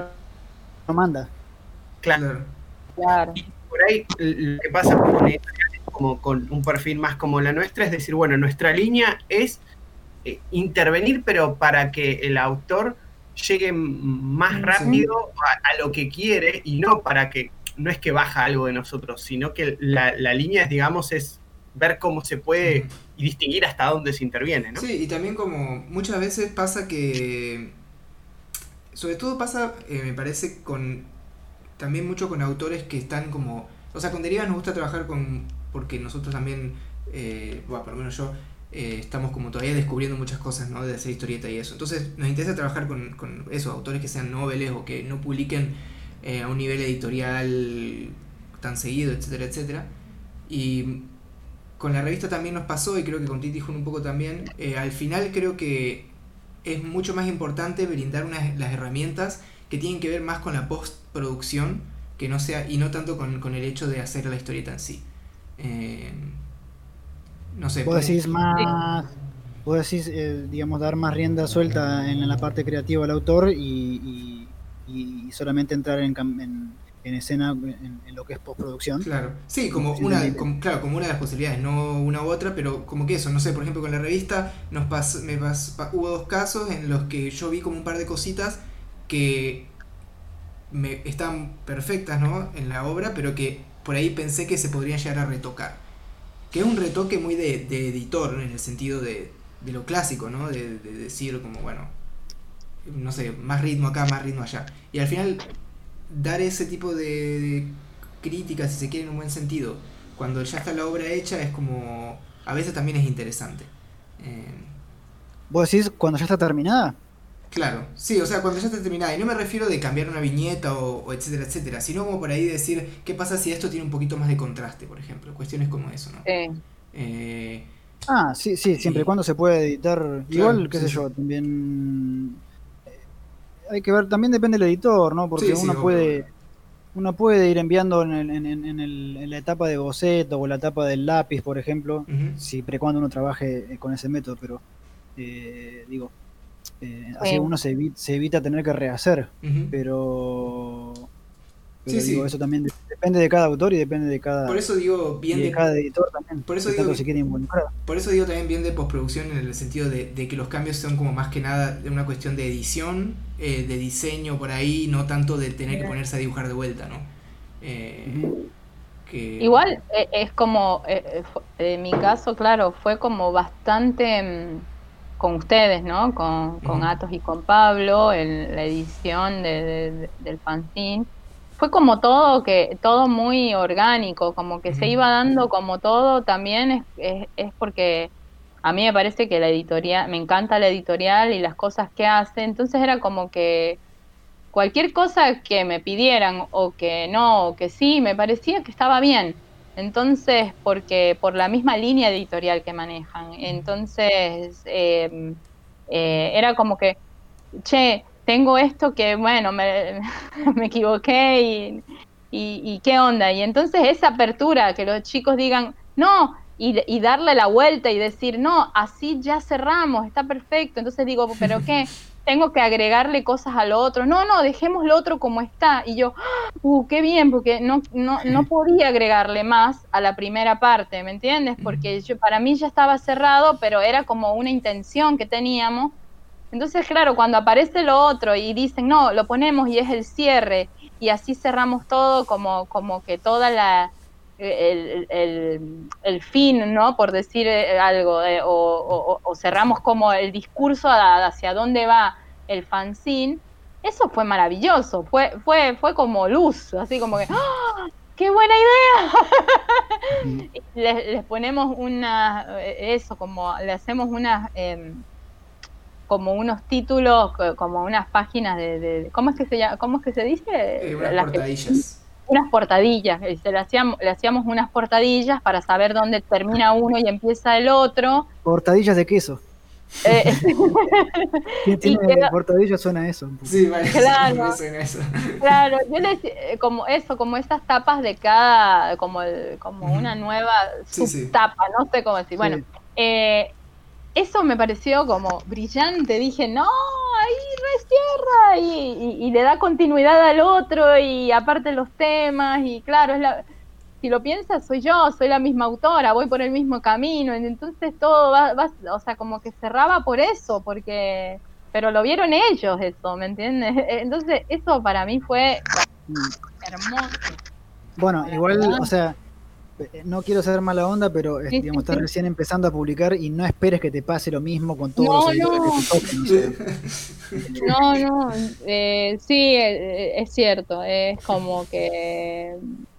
eh, ahora Hay que decir lo bueno y lo malo. sí, sí, sí. No, lo que digo es que para mí, o sea, fue como un lindo momento y, y sí, eh, entiendo que no va a pasar eso siempre, eh, pero, pero que lo re, mm, o sea, lo, lo, lo ¿no? Como, como, y aprovecho y lo digo acá en el podcast, como que fue para mí una muy linda experiencia y, y bueno, eso, eh, eh, nada, eh, me encanta cómo quedó, me encanta porque después de la conversación surgió la tapa y fue también algo que fluyó y a los chicos les gustó, y, pero fue todo como bien...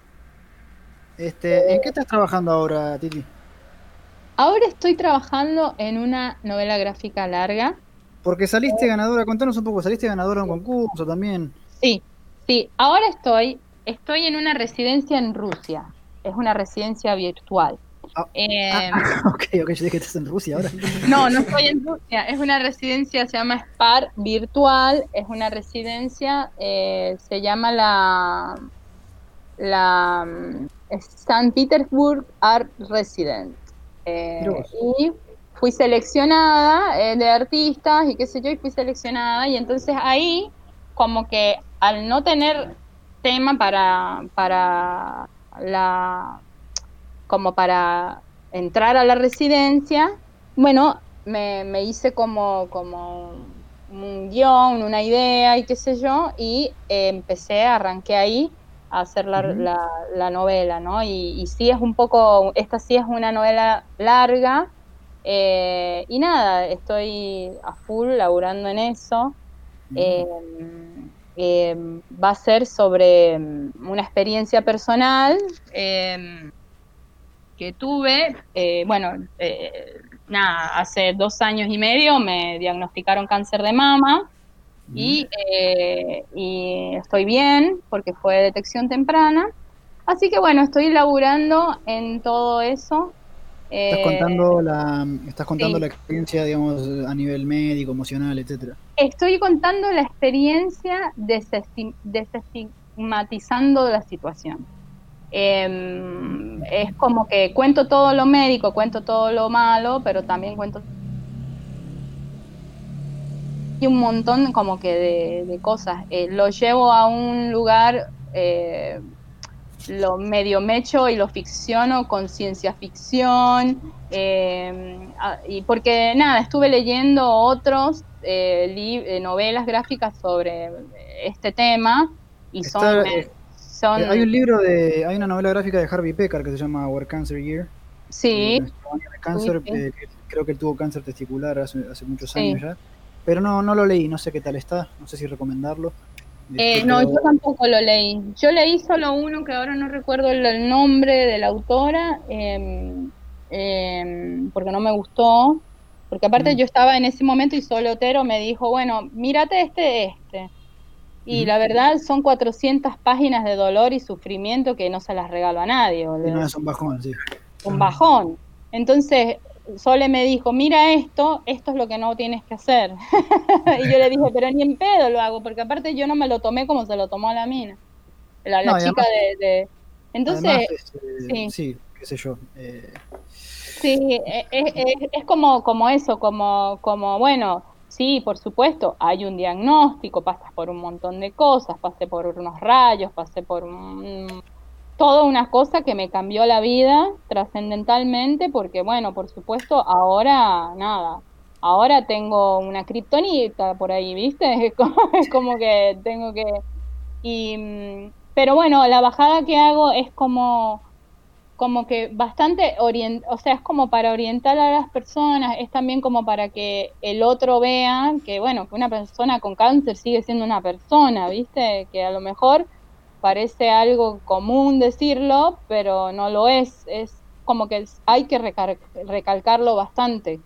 No, sigo siendo yo, soy yo, soy yo, yo misma. O sea, como que no, porque después el mundo entero te empieza a tratar como una persona enferma, ¿no? Y aparte, mi diagnóstico fue, o sea, es como que, aparte ahí como pasaron muchas cosas en el medio muy cómicas, que de- de- de- entonces era como que, como que tipo tu oncólogo te diga, ¡Oh!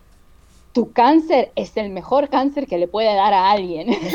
Ese tipo de cosas, ¿viste? ¿Cómo no registro eso? Era, yo, yo me reía, yo decía como, aparte la llevé como eh, ahí, bueno, ahí este, es de las cosas que me enorgullece de mí misma, como que la llevé bien y todo, todo, todo lo registré e hice un fanzine sobre los 25 rayos que me hicieron y, y llevé todo eso y me entregué al dibujo para que el dibujo tapara cualquier tipo de sensación rara que me pudiese desenti- dice- eh, ¿cómo es que? Que me pudiese. Sí, o, o como desen- eh, como que me, me pudiese tirar abajo, ¿entiendes? Sí, Yo no quería desincentivar, tirarme abajo. Y aparte, aparte estaba en un montón de cosas en ese momento y no me podía dar el lujo tampoco de No. encerrarme en un cuarto a llorar todo el día. Entonces fue como, entonces quiero contar como todas esas cosas también como, nada, es una suerte de algo para, es, en cierta forma es una verdad, eh, una verdad cruda, dura, pero eh, contada contada con todas las otras cosas que pasan en la cotidianidad, que no podés no verlas, porque cuando pasa algo malo, nada más, bueno, en este caso con este diagnóstico, la gente como que se lo toma en el centro del mundo. Y la verdad yo, lo que, como a mi propia conclusión dije, ¿sabes qué? Yo, esto es otra, otra cosa más, ¿viste? Esto, bueno, la familia, el trabajo, las parejas, el cáncer de mama. Es como eso y no que el cáncer determine todo lo que pudo pasar en mi vida. Entonces yo agarré y dije, y aparte después me dije, ¿y sabes qué? Gratis no va a salir. Yo de esto saco algo. Olvídate. Así, así se lo dije al tumor. Olvídate. Entonces, nada, igual estoy muy bien, estoy bajo un tratamiento por cinco años, pero bueno, estoy muy bien. Eh, y y nada, y, estoy trabajando en eso. Me re, me extendí, perdón. No, no Pero bueno, es un tema apasionante en mi cabeza. Ah, nosotros tenemos también eh, encantados de tener la exclusiva también. Eh, también, sí, sí, sí. Este... Eh, sí, esta parte estoy, eh, nada, me, estoy revisando con, con, varias personas, con Julia Barata, con, con Sole, con con Muriel y aparte con escritores también y bueno y por eso también estoy en eso. Bueno y mismo en la residencia rusa esta que termina ahora en diciembre es par virtual después les paso si quieren el link y eso. Eh, eh, también viste todo el mundo mete mano de, y, comenta y eso y yo tomo lo que me parece que está bien y, aparte hay autores de todo el mundo y, y bueno eso ha sido como un lindo proceso, la verdad, ha, sido muy lindo. Y mm, eh, gracias a la pandemia lo pude hacer porque si no hubiese estado atada a, laburar, porque aparte yo laburo en el gobierno de la ciudad y tengo un laburo, pero bueno, por esta condición de, lo que me pasó, porque soy una persona, eh, ¿cómo es que es? Eh, de, de riesgo eh, me dieron la licencia para estar en mi casa. Entonces, nada, ahora puedo tener tiempo para laburar y estudiar más sobre narrativa y todo ese tipo de cosas. Eso. Bueno. Perdón. No, perfecto, coordinó todo. Sí, bueno, termina, termina la entrevista una nota positiva, eso nos, nos pone contentos. Este, así, bueno, gracias por, por haberte sumado. Eh, Atos, resumí de vuelta por las dudas la cuestión de la, de la publicación en sí, cuándo va a estar disponible, precio, eh, cantidad de páginas, formato.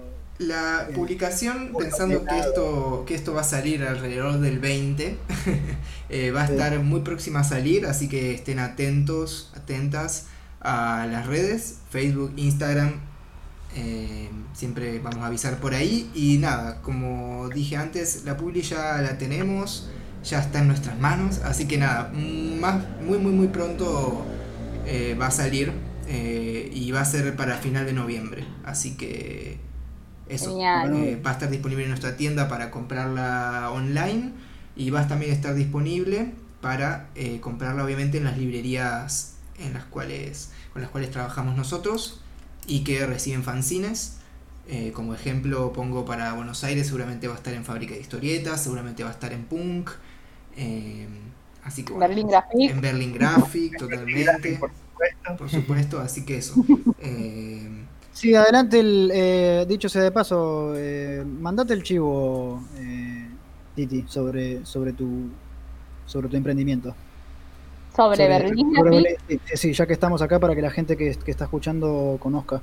Buenísimo. Bueno, Berlín es una gráfica, es una gráfica chica que nos eh, nos especializamos en imprimir fanzines, eh, porque los dueños somos fanzineros.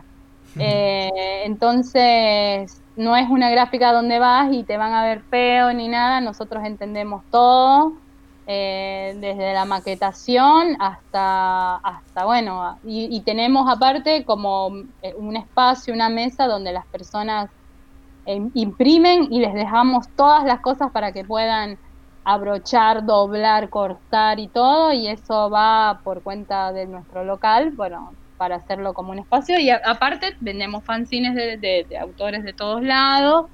Y, y bueno, eso, imprimimos de todo, pero nos especializamos en en, en, fanzines, pero también para gente que, que, nunca publicó, que nunca se atrevió, no saben la cantidad de gente que llega con unas páginas increíbles que te quieres morir y es una persona que eh, tiene, no sé, 45 años y está escondida en su casa y nunca se hubiese atrevido a salir a, a escanearlo y mucho menos a imprimirlo y hacerlo fanzine. Y después este tipo de cosas las dejamos vendiendo ahí mismo en Berlín. Es como un plus. Tienen una máquina de rizo, ¿no? Y tenemos máquina de rizo también, hacemos risografía y bueno, y, y las dos digitales. Eh, también hago rizo eh, y también, bueno, eso, como que... ¿Ya están trabajando al público, abierto al público? Bueno, eh, sí, eh, durante la cuarentena, los primeros tres meses era todo por, por internet, pero ya estamos abriendo, ya abrimos hace ya un par de meses o tres meses también. Eh, y sí, eh, está abierto al público, solo que bueno, que ahora antes estaba full lleno de gente siempre que ibas porque la gente chusmeando, viendo los fanzines, viendo todo, y entonces mientras esperas imprimir, estás ahí, o esto, la gente se sienta, a veces estaban los talleres, o se vamos mate entre toda la gente, una cosa, un espacio loquísimo. Eh, así que más las muestras, entonces de repente nada, estábamos en tremenda muestra, todos borrachos, llegaba una piba, te lo pido por favor, tengo una entrega, esto 11 de la noche, puedes imprimirme esto. Entonces era loquísimo porque de repente estábamos todos borrachos, fumados, todo, no sé qué, y de repente salía la chica y de repente venía alguien y se me acerca, che, ¿qué onda? ¿Qué es esa chica ahí cortando y imprimiendo y, abrochando? Y le digo, bueno, llegó hasta última hora, boluda, pobre, qué sé yo. Ese tipo de cosas, ¿me entendés? Esa es muy fan, es muy Berlín Graphic, eso y, bueno, nada, eso es como el espacio. ¿En qué barrio está? Está en Congreso, pero nos vamos a mudar. Eh, eh, vamos a mudarnos a, a, Corrientes, casi llegando a, a, Callao. Eh, Sería Corrientes al 2008. El centro. Sí, sí, Ahí en el centro vamos a estar en el de, o sea, vamos a estar ahora eh, en una librería de libros usados, tenés que llegar hasta el final, hay una escalera, muy, muy japonés, muy Tokio eso, atraviesas todo eso y después llegas a Berlín el nuevo, que va a ser más grande, pagar menos dinero, porque si no teníamos, teníamos que cerrar. Así que estamos re contentos porque el espacio se va a reconvertir y va a ser mucho más under y más porque vamos a tener lugar para poner un sillón y, que la gente ranche más porque nuestro como que como que nuestro lema es que el espacio sea para que la gente esté ranchando, es lo que queremos. Eh, porque es lo que yo quisiera de un espacio. Entonces, bueno, eso. Gracias por preguntar, Berliaque. Eh, gracias, porque para nosotros es re importante la difusión y, y, bueno, igual está en Hay mucha gente que nos escucha, que, también hace, que también dibuja. Entonces, eh, sobre todo la cuestión de la risografía es algo relativamente nuevo en Argentina, hasta donde sé, entonces está bueno también difundir eh, que, existe esa posibilidad de imprimir de esa manera para ver qué sale, ¿no? Para, sí, totalmente, totalmente. Eh, saliéndose de lo usual. Así que bueno, bueno, eh, muchas gracias eh, Titi por la Muchas gracias a ustedes, A, los, tres de verdad, eh, muy amables y me encantó. y estoy muy contenta. Bueno, chao chiquis. Nos vemos. Chao, Nos vemos, chao. Bueno, eso fue la entrevista con Titi Jun. muchas gracias Titi por venir, estuvo buenísima. y bueno, como les decíamos, más adelante eh, que tocamos un poco el, tema de los formatos cortos, que verle que había estado trabajando en una y eso, pensamos que también, y de hecho, y de paso digo que, que bueno, que Titi Jun trabajó con Deriva en este nuevo fanzine que se llama No confía en los humanos y que también son dos historias cortas, eh, nos parecía interesante cerrar un poco el podcast hablando de justamente el formato de historieta corta. Eh, así que trajimos unos, algunos ejemplos cada uno y nada, charlar un poco de eso. No sé si quieren, quién quiere empezar. ustedes sienten, ustedes sienten dos cosas. Quizá primero podríamos empezar definiendo un poco a, qué nos referimos con historieta corta, porque claro, qué es corta, qué es larga, ¿no? Eh, yo creo que, bueno, agarrando algunos japoneses, yo creo que depende del estilo de relato. Siendo, tratándose de un autor japonés que tiene que extenderse mucho más, un relato corto para un japonés son 20 páginas tranquilamente. Sí, o 50, como suelen abrir muchas veces en los concursos de manga de las revistas, hay que mandar 48 páginas. Sí, sí, sí. para mí eso es un relato corto, de hecho, o sea, para mí es un relato corto eso. Eh, no, no para mí como autor, digo, como lector, si agarro un relato de hasta 50 páginas, yo lo considero un relato corto. Sí, depende. que ese puede ser un buen límite. También depende cómo es esa historia. Yo creo que particularmente, como yo lo veo, es pensando en, en el libro, ¿no? que, el, que si un, o sea, hablando de una sola historia corta, por ejemplo, una sola historieta corta, nunca alcanza para tener lomo, por así decirlo. Volvés por el lado del objeto. Claro, yo lo por ese lado. No sé si tiene mucho sentido, pero como que... Para mí, para mí, por ejemplo, no, no alcanza para tener un personaje. Es verdad. O sea, un personaje, un personaje en donde la historia eh, donde la historia pase por el desarrollo del personaje. pasa por otro lado, por la situación, por, por, por, el giro narrativo, por el mundo que se muestra, aunque hasta ahí también el mundo que se muestra también depende en gran parte de la extensión. Es como que pasa por otro lado la, la, la gracia del, formato más corto también. Sí, sí, yo creo que también se nota y, creo que eh, es una forma de encararlo siempre más, tiene que ver con desarrollar eh, un tema, un clima, una emoción particular, una situación, más que estar planteado desde un argumento como más clásico con toda la estructura, porque ya de por sí arrancar así te lleva a desarrollar a lo largo, ¿no? Sí. Y otras cosas que aparecen en las historias cortas que, así leyendo algunas revistas digitales que salieron este año, mismo eh, la historieta, eh, la revista digital de Deriva, eh, también surge mucho más el, el lenguaje sin texto, o sea, silente, eh, como sin diálogos por ahí. Como que no hay mucho espacio de eso. Y, y por ahí como una exploración visual como más chocante. Es como haces todo lo mejor posible en 10 páginas, ¿no? Como cuando por ahí en un libro es como, bueno, tengo que hacer 300 páginas de esto, el personaje no puede tener tipo los 18.000 detalles por ahí. bueno, pero eso, eso de la intensidad que vos decís es como, es algo creo que Roberto Arlo decía esto de que como también con el cuento corto, ¿no? Que la novela gana por, puntos, ¿no? El cuento corto, el relato corto en sí, tiene que ganar por nocao. Entonces sus formas tienden a ser más, eh, más intensas, ¿no? O, más impactantes, sea desde lo visual, sea desde, desde el clima o desde un giro que puede tener. No, eh, creo que el que dijo eso era Cortázar. Eh, Roberto, Bar se refería a cierto tipo de narraciones que son como un uppercut a la mandíbula. Entonces Cortázar tomando esa, esa frase sugería esa cuestión boxística, este, que, tiene bastante de, cierto. Lógico que uno después puede jugar con las excepciones, pero este pero bueno, quizá por ahí también la mejor manera de definir qué, es corto o largo para cada uno de nosotros es ir a los ejemplos, ¿no? De, cada uno por ahí quería charlar. ¿Vos, Atos, qué, qué habías traído? Yo traje un ejemplo que se me ocurrieron varias cosas, pero también no quería traer un ejemplo de que sea una historia corta que a mí me gusta, solo porque me gusta y porque me pareció buena, porque hay muchas, ¿no?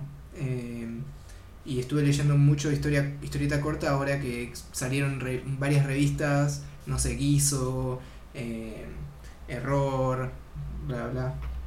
Eh, entonces lo que traje fue como la primera historia corta que creo que de haber leído, que me dijo como, no sé, que me hizo pensar como, ah, acá hay algo interesante, que fue eh, de Moebius, em, que es eh, Arzac.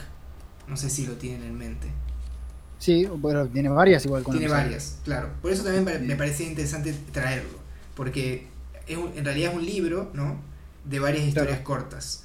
Eh, pero al mismo tiempo cada una como que tiene sus cualidades y algo que en su momento me impactó y me sigue impactando es eso de, de que se nota que Moebius le puso la vida en esta página, que por ahí no pasa cuando lees algunas otras de, no sé, por ejemplo, en comparación de detalles o de trama o de colores, de trabajo, de diferentes tipos de cada uno tiene como su estilo medio diferente pero parecido.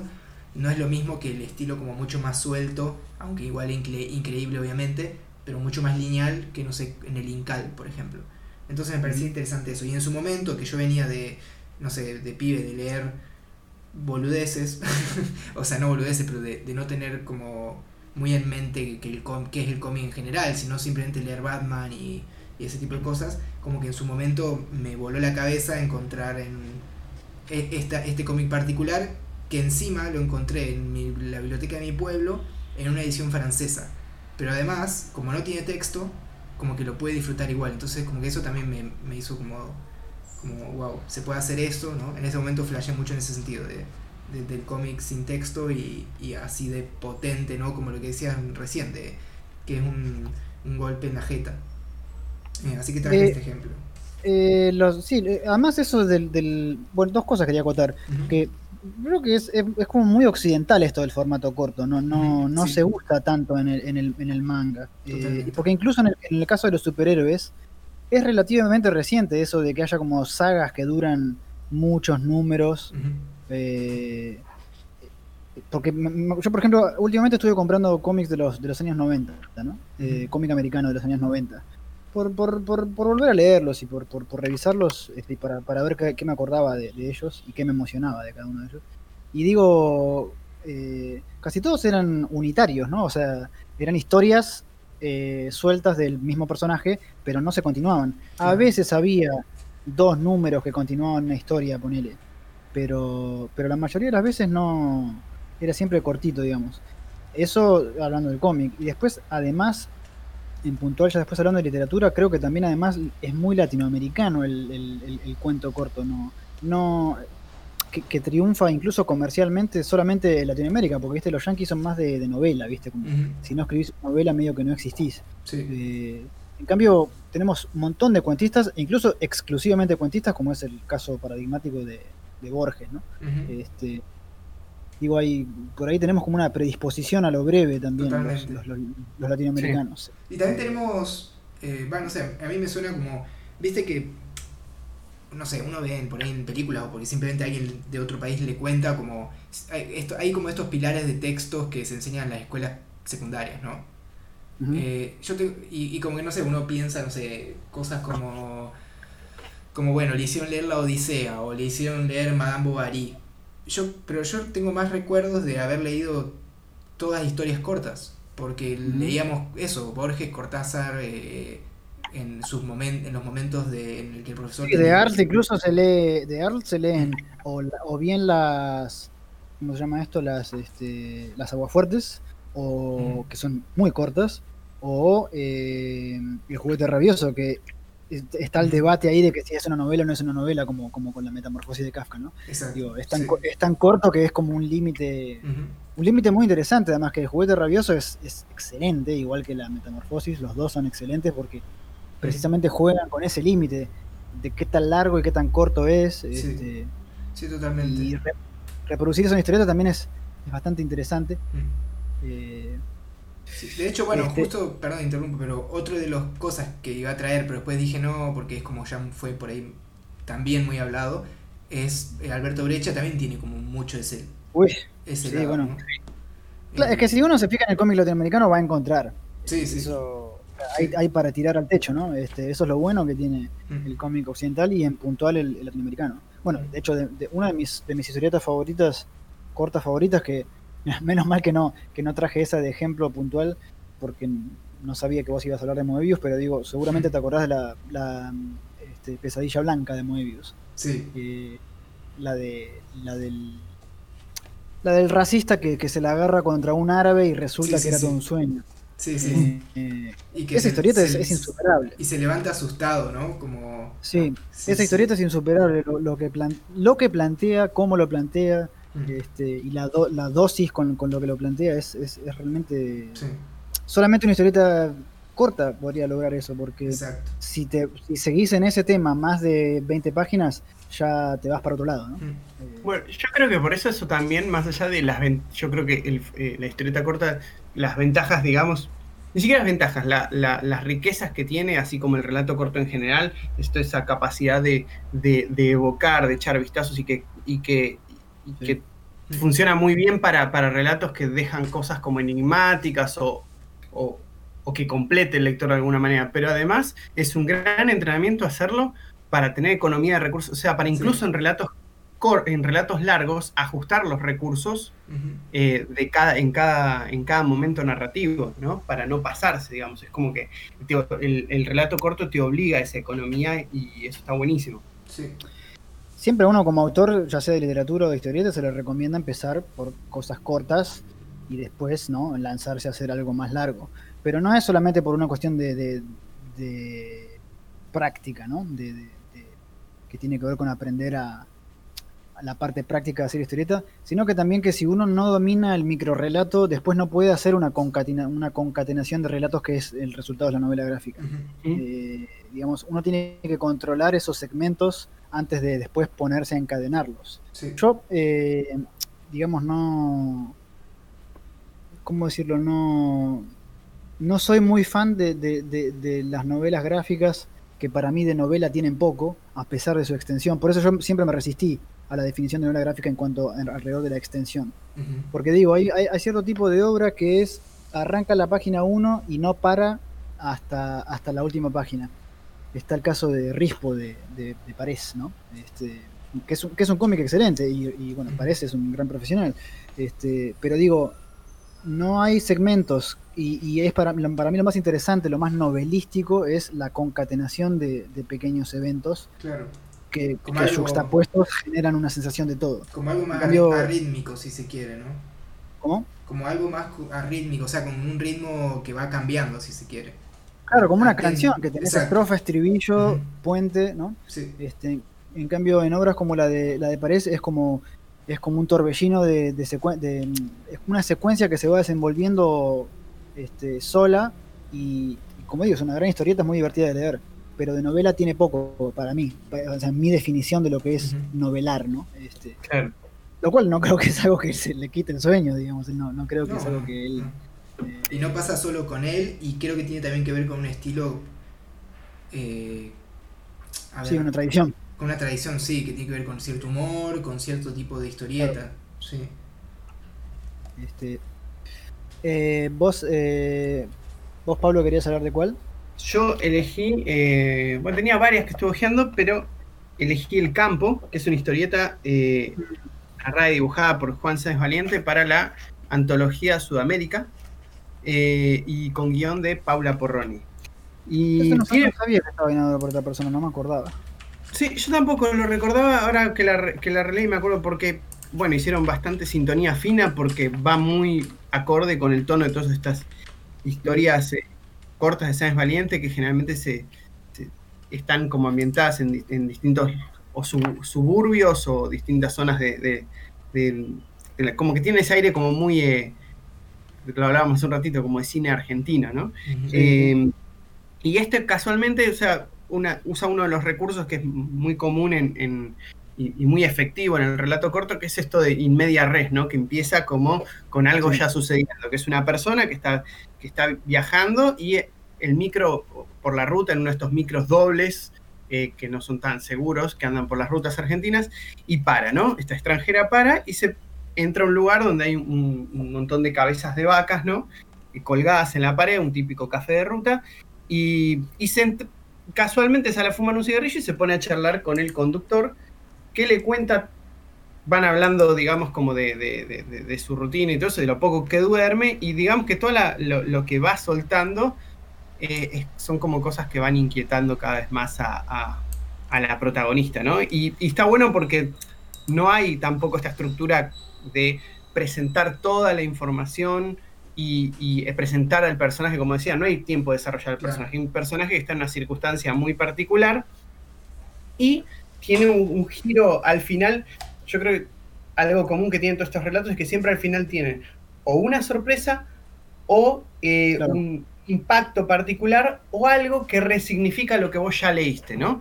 Y esa resignificación es la sensación de que ella iba durmiendo muy tranquila en el micro y este hombre le dice que, eh, bueno, todas estas vacas estaban eh, fueron atropelladas y que él una vuelta casi se lleva puesta una porque se quedó dormido. Y ella le pregunta, ¿y cuánto te quedaste dormido? No sé, un tramo, me quedé dormido, ¿viste? Y entonces se sube y media entre dormida mira de reojo la, la, luz de la cabina, como yo me imagino al leerlo, no, no dicen porque esto es aparte en silencio, ¿no? Eh, che, se quedará dormido otra vez, ¿no? Entonces, como te crea toda esa cosa también de extrañamiento de alguien que está en un lugar que, que no conoce y de repente está, eh, baja a este lugar extraño y por ahí te pones a charlar con alguien para tranquilizarte o para, para sentirte como contenido y pasa lo opuesto, ¿no? Entonces, en ese sentido, me parece que reúne muchas estas cosas, ¿no? De que eh, empieza con algo que ya ha arrancado, como es más de transmitir un clima que presentar personajes y de sugerir y evocar con cosas muy determinadas a que a brindar demasiada información, ¿no? Este, ¿Cuántas páginas tiene? Tiene exactamente 10 páginas. ¿Y la que vos mencionabas, Atus? Las que yo mencionaba no las conté, las puedo contar ahora, pero creo que son menos todavía. Pero ah, por lo menos el número uno de Arsac. 1, 2, 8. Claro. Este, yo yo no quería hablar de una de una en puntual, sino de otra cosa que, que, venía que viene junto con esto es esto de eh, las colecciones de relatos cortos cuando las juntan, las agrupan en un libro, ¿no? Digamos y que muchas veces uno está haciendo historias cortas, pero si encuentra el marco para, para ofrecerlas todas juntas, no te digo que es una novela gráfica, pero le pega en el palo. O sea, eh, y yo el, ejemplo puntual que quería traer vendría a ser, eh, bueno, en inglés se llama Blue Spring de Taiyo Matsumoto, o Primavera Azul, eh, que son relatos que todos están protagonizados por estudiantes de secundario, vieron que en Japón usan como un uniforme muy particular y, son todos además como muy malos alumnos. Este, medio rebeldes, ¿no? El típico, el típico. Ellos le dicen yankee, de hecho, a, este tipo de, de personaje. del pibe, del pibe de secundaria con un uniforme, pero todo desalineado, con un hopo tipo, tipo Elvis Presley. y la palabra que usan es yankee, pero eh, en realidad en Argentina, por ejemplo, le diríamos tipo un quilombero, digamos. Y es, es una, una, recopilación, creo, de cuatro o cinco historias cortas de, que están todas. Estoy viendo acá una imagen, es tremendo. ¿Cómo, ¿Qué capo que es? Este, y, y, lo bueno también es que en ese libro, o, en los libros de, de, recopilación de historias cortas, uno puede ver también, digamos, como lo que las une es el concepto, el autor se puede permitir también no es que se puede permitir, sino que muchas veces no queda otra que ir cambiando, ¿no? Porque por ahí están hechas en distintos años, eh, entonces la evolución del artista es distinta, o simplemente quería probar técnicas distintas, o entonces está bueno ver esos cómo va cambiando de técnicas y de recursos, pero el concepto se mantiene, ¿no? Mm. Eh, y lo que decía antes, esto de que antes tiene como una, una novela gráfica, no una novela gráfica, pero casi, el, en el caso puntual de Primavera Azul de Matsumoto está adaptada al cine, es decir, es una. Son, son varias historias cortas, pero se adaptó tal cual al cine, como una serie de historias cortas, y funciona. Creo que después, eh, creo que la, película de Sin City también, la de Frank Miller, junta, junta historias cortas hasta donde recuerdo. Este, digo, por el hecho de compartir espacio, ¿no? En el caso de Sin City es la misma ciudad. Eh, entonces digo, este y después pasa también que uno si está trabajando en una novela gráfica por ahí tiene fragmentos que son fragmentos que uno los pensó para, ¿cómo decirlo?, para dar más cuerpo al, espacio, por ejemplo, en el cual transcurre la historia. Entonces tiene como escenas que no están protagonizadas por, por los personajes principales, que sirven para agregar otra capa de lectura. Y entonces por ahí muchas veces eh, algunas de esas quedan afuera y se pueden explorar este, en formato corto, ¿no? Eh, mismo a veces pasa al revés, a veces uno cuando empieza a pensar algo largo piensa, eh, vas pensando un montón de escenas y situaciones y a veces hay un hilo común eh, argumental que lleva a que sea una novela gráfica y otras veces no, eh, termina siendo un hilo temático. Eso el escritor, bueno, si uno e, es de escribir primero antes de, dibujar, eso ya te das cuenta cuando estás escribiendo el guion, ¿no? Porque vos decís, hmm, acá hay algo, acá no es solamente una, una anécdota o un mensaje claro que quiero dejar Acá hay más preguntas que respuestas, entonces esto, Claro. desarrollarlo, desarrollarlo va a traer por consecuencia una determinada extensión. Esto en 10 páginas no lo puedo resolver. Claro. Entonces, eh, ni, en, ni en 10, ni en 20, ni en 30, ni en 40. O sea, tengo que darle para adelante. Y, y muchas veces incluso también eh, la- las malas novelas gráficas para mí eh, se nota que, que están estiradas como un chicle, ¿no? O sea, la idea, la idea total es, es un solo volumen, como el chicle, solamente que está estirado y, y- le juega en contra. Se podría haber contado lo mismo en- y con más impacto todavía en, en- en un formato más corto. Sí. Lo que pasa también, muchas veces esto viene vinculado a requerimientos de un editor. A mí me ha pasado que una vez mandé, mandé Satbo y me acuerdo a un editor francés, no el que la terminó publicando, sino otro, y me dijo, esto no me sirve porque tiene muy pocas páginas, tiene 140 páginas nada Claro. más, entonces yo necesito 200 para arriba. Sí, y necesita después que si va bien el número 2. Bueno, eso, eso, eso no tengo problema, ojalá, pero, pero digo, esto de... Que, no sé, que mu- muchas veces uno tiene, no tiene el poder de, de controlarlo, ¿no? Con la historieta corta es un poco distinto porque por lo general la revista que te la pide o donde vos decidís mandarla, por lo general está pautado ya de que hay un mínimo y un máximo de páginas. Sí, a mí, a mí lo que pasa con las historias cortas es que, bueno, ustedes ya saben y suelo hablar de esto, que yo por ahí no soy tanto del lado del guion, sino que como que hay una parte fuerte que viene de lo gráfico primero. Y, las, o sea, lo que me hace dar cuenta también, a veces, o sea, como que la manera de pensar las novelas gráficas suelen ser como mucho más de, eh, eh, o sea, como económicas, o sea, las formas de, de qué es lo que quiero dibujar y cómo van a ser los personajes y en general el estilo, ¿no? Mientras que por ahí en la historia corta es como que puedo darme el lujo de decir, bueno, voy a poner a dibujar, puedo tardar, no sé, en, en lo que haría cinco páginas para una novela gráfica, puedo hacer solo una. Claro. Entonces, Pero tam- también pasa a, a nivel conceptual, porque yo, yo lo pensaba muchas veces, el, el- cuando vos en- cuando escribís algo largo, hay conceptos que si vas- van a estar presentes en el desarrollo de una historia larga, los tenés que desarrollar y darle un sustento o, o toda una construcción que por ahí puede limitar también qué tan volado puede ser ese concepto. En cambio, al tener una historia corta, esos conceptos, eh, nada, vos tenés un pantallazo y evoca otras cosas, pero no, no tenés un tiempo de desarrollo que tenés que justificar o apuntalar, ¿no? Entonces te permite ser mucho más volado, mucho más poético o concentrarse en el efecto dramático que genera puntual ahí y ya. Sí, sí, sí, sí. Este, bueno, eh, así que nada, nuestras fue un poco recomendación al fin y al cabo. Sí. Sí, ¿alguna recomendación recomendación puntual ustedes que quieran hacer? ¿Cómo? Este, Arsak de Mo- dijimos, pero recapitulemos la que tenemos. Arsak Sí, de sí. Moebius, eh, yo dije Blue Spring o Primavera Azul de Matsumoto, Sí, y vos Pablo tenías este, el campo de eh, el campo de Juan Cés Valiente. es valiente. ¿En, en qué, en, qué reco- ¿En qué recopilación está esa? Es eh, una recopilación que se llama Sudamérica, una revista que editaba Tomás da Sanz, pero, Pero que esa no está en, una, en uno de los libros de Juan. Sí, debe estar, debe estar por Sí, ahí. Debe- yo creo que debe estar en, en Matufia o si, en Sigilo no está, Con pero, sigilo. pero en Ah, Matufia bueno. puede ser que existe.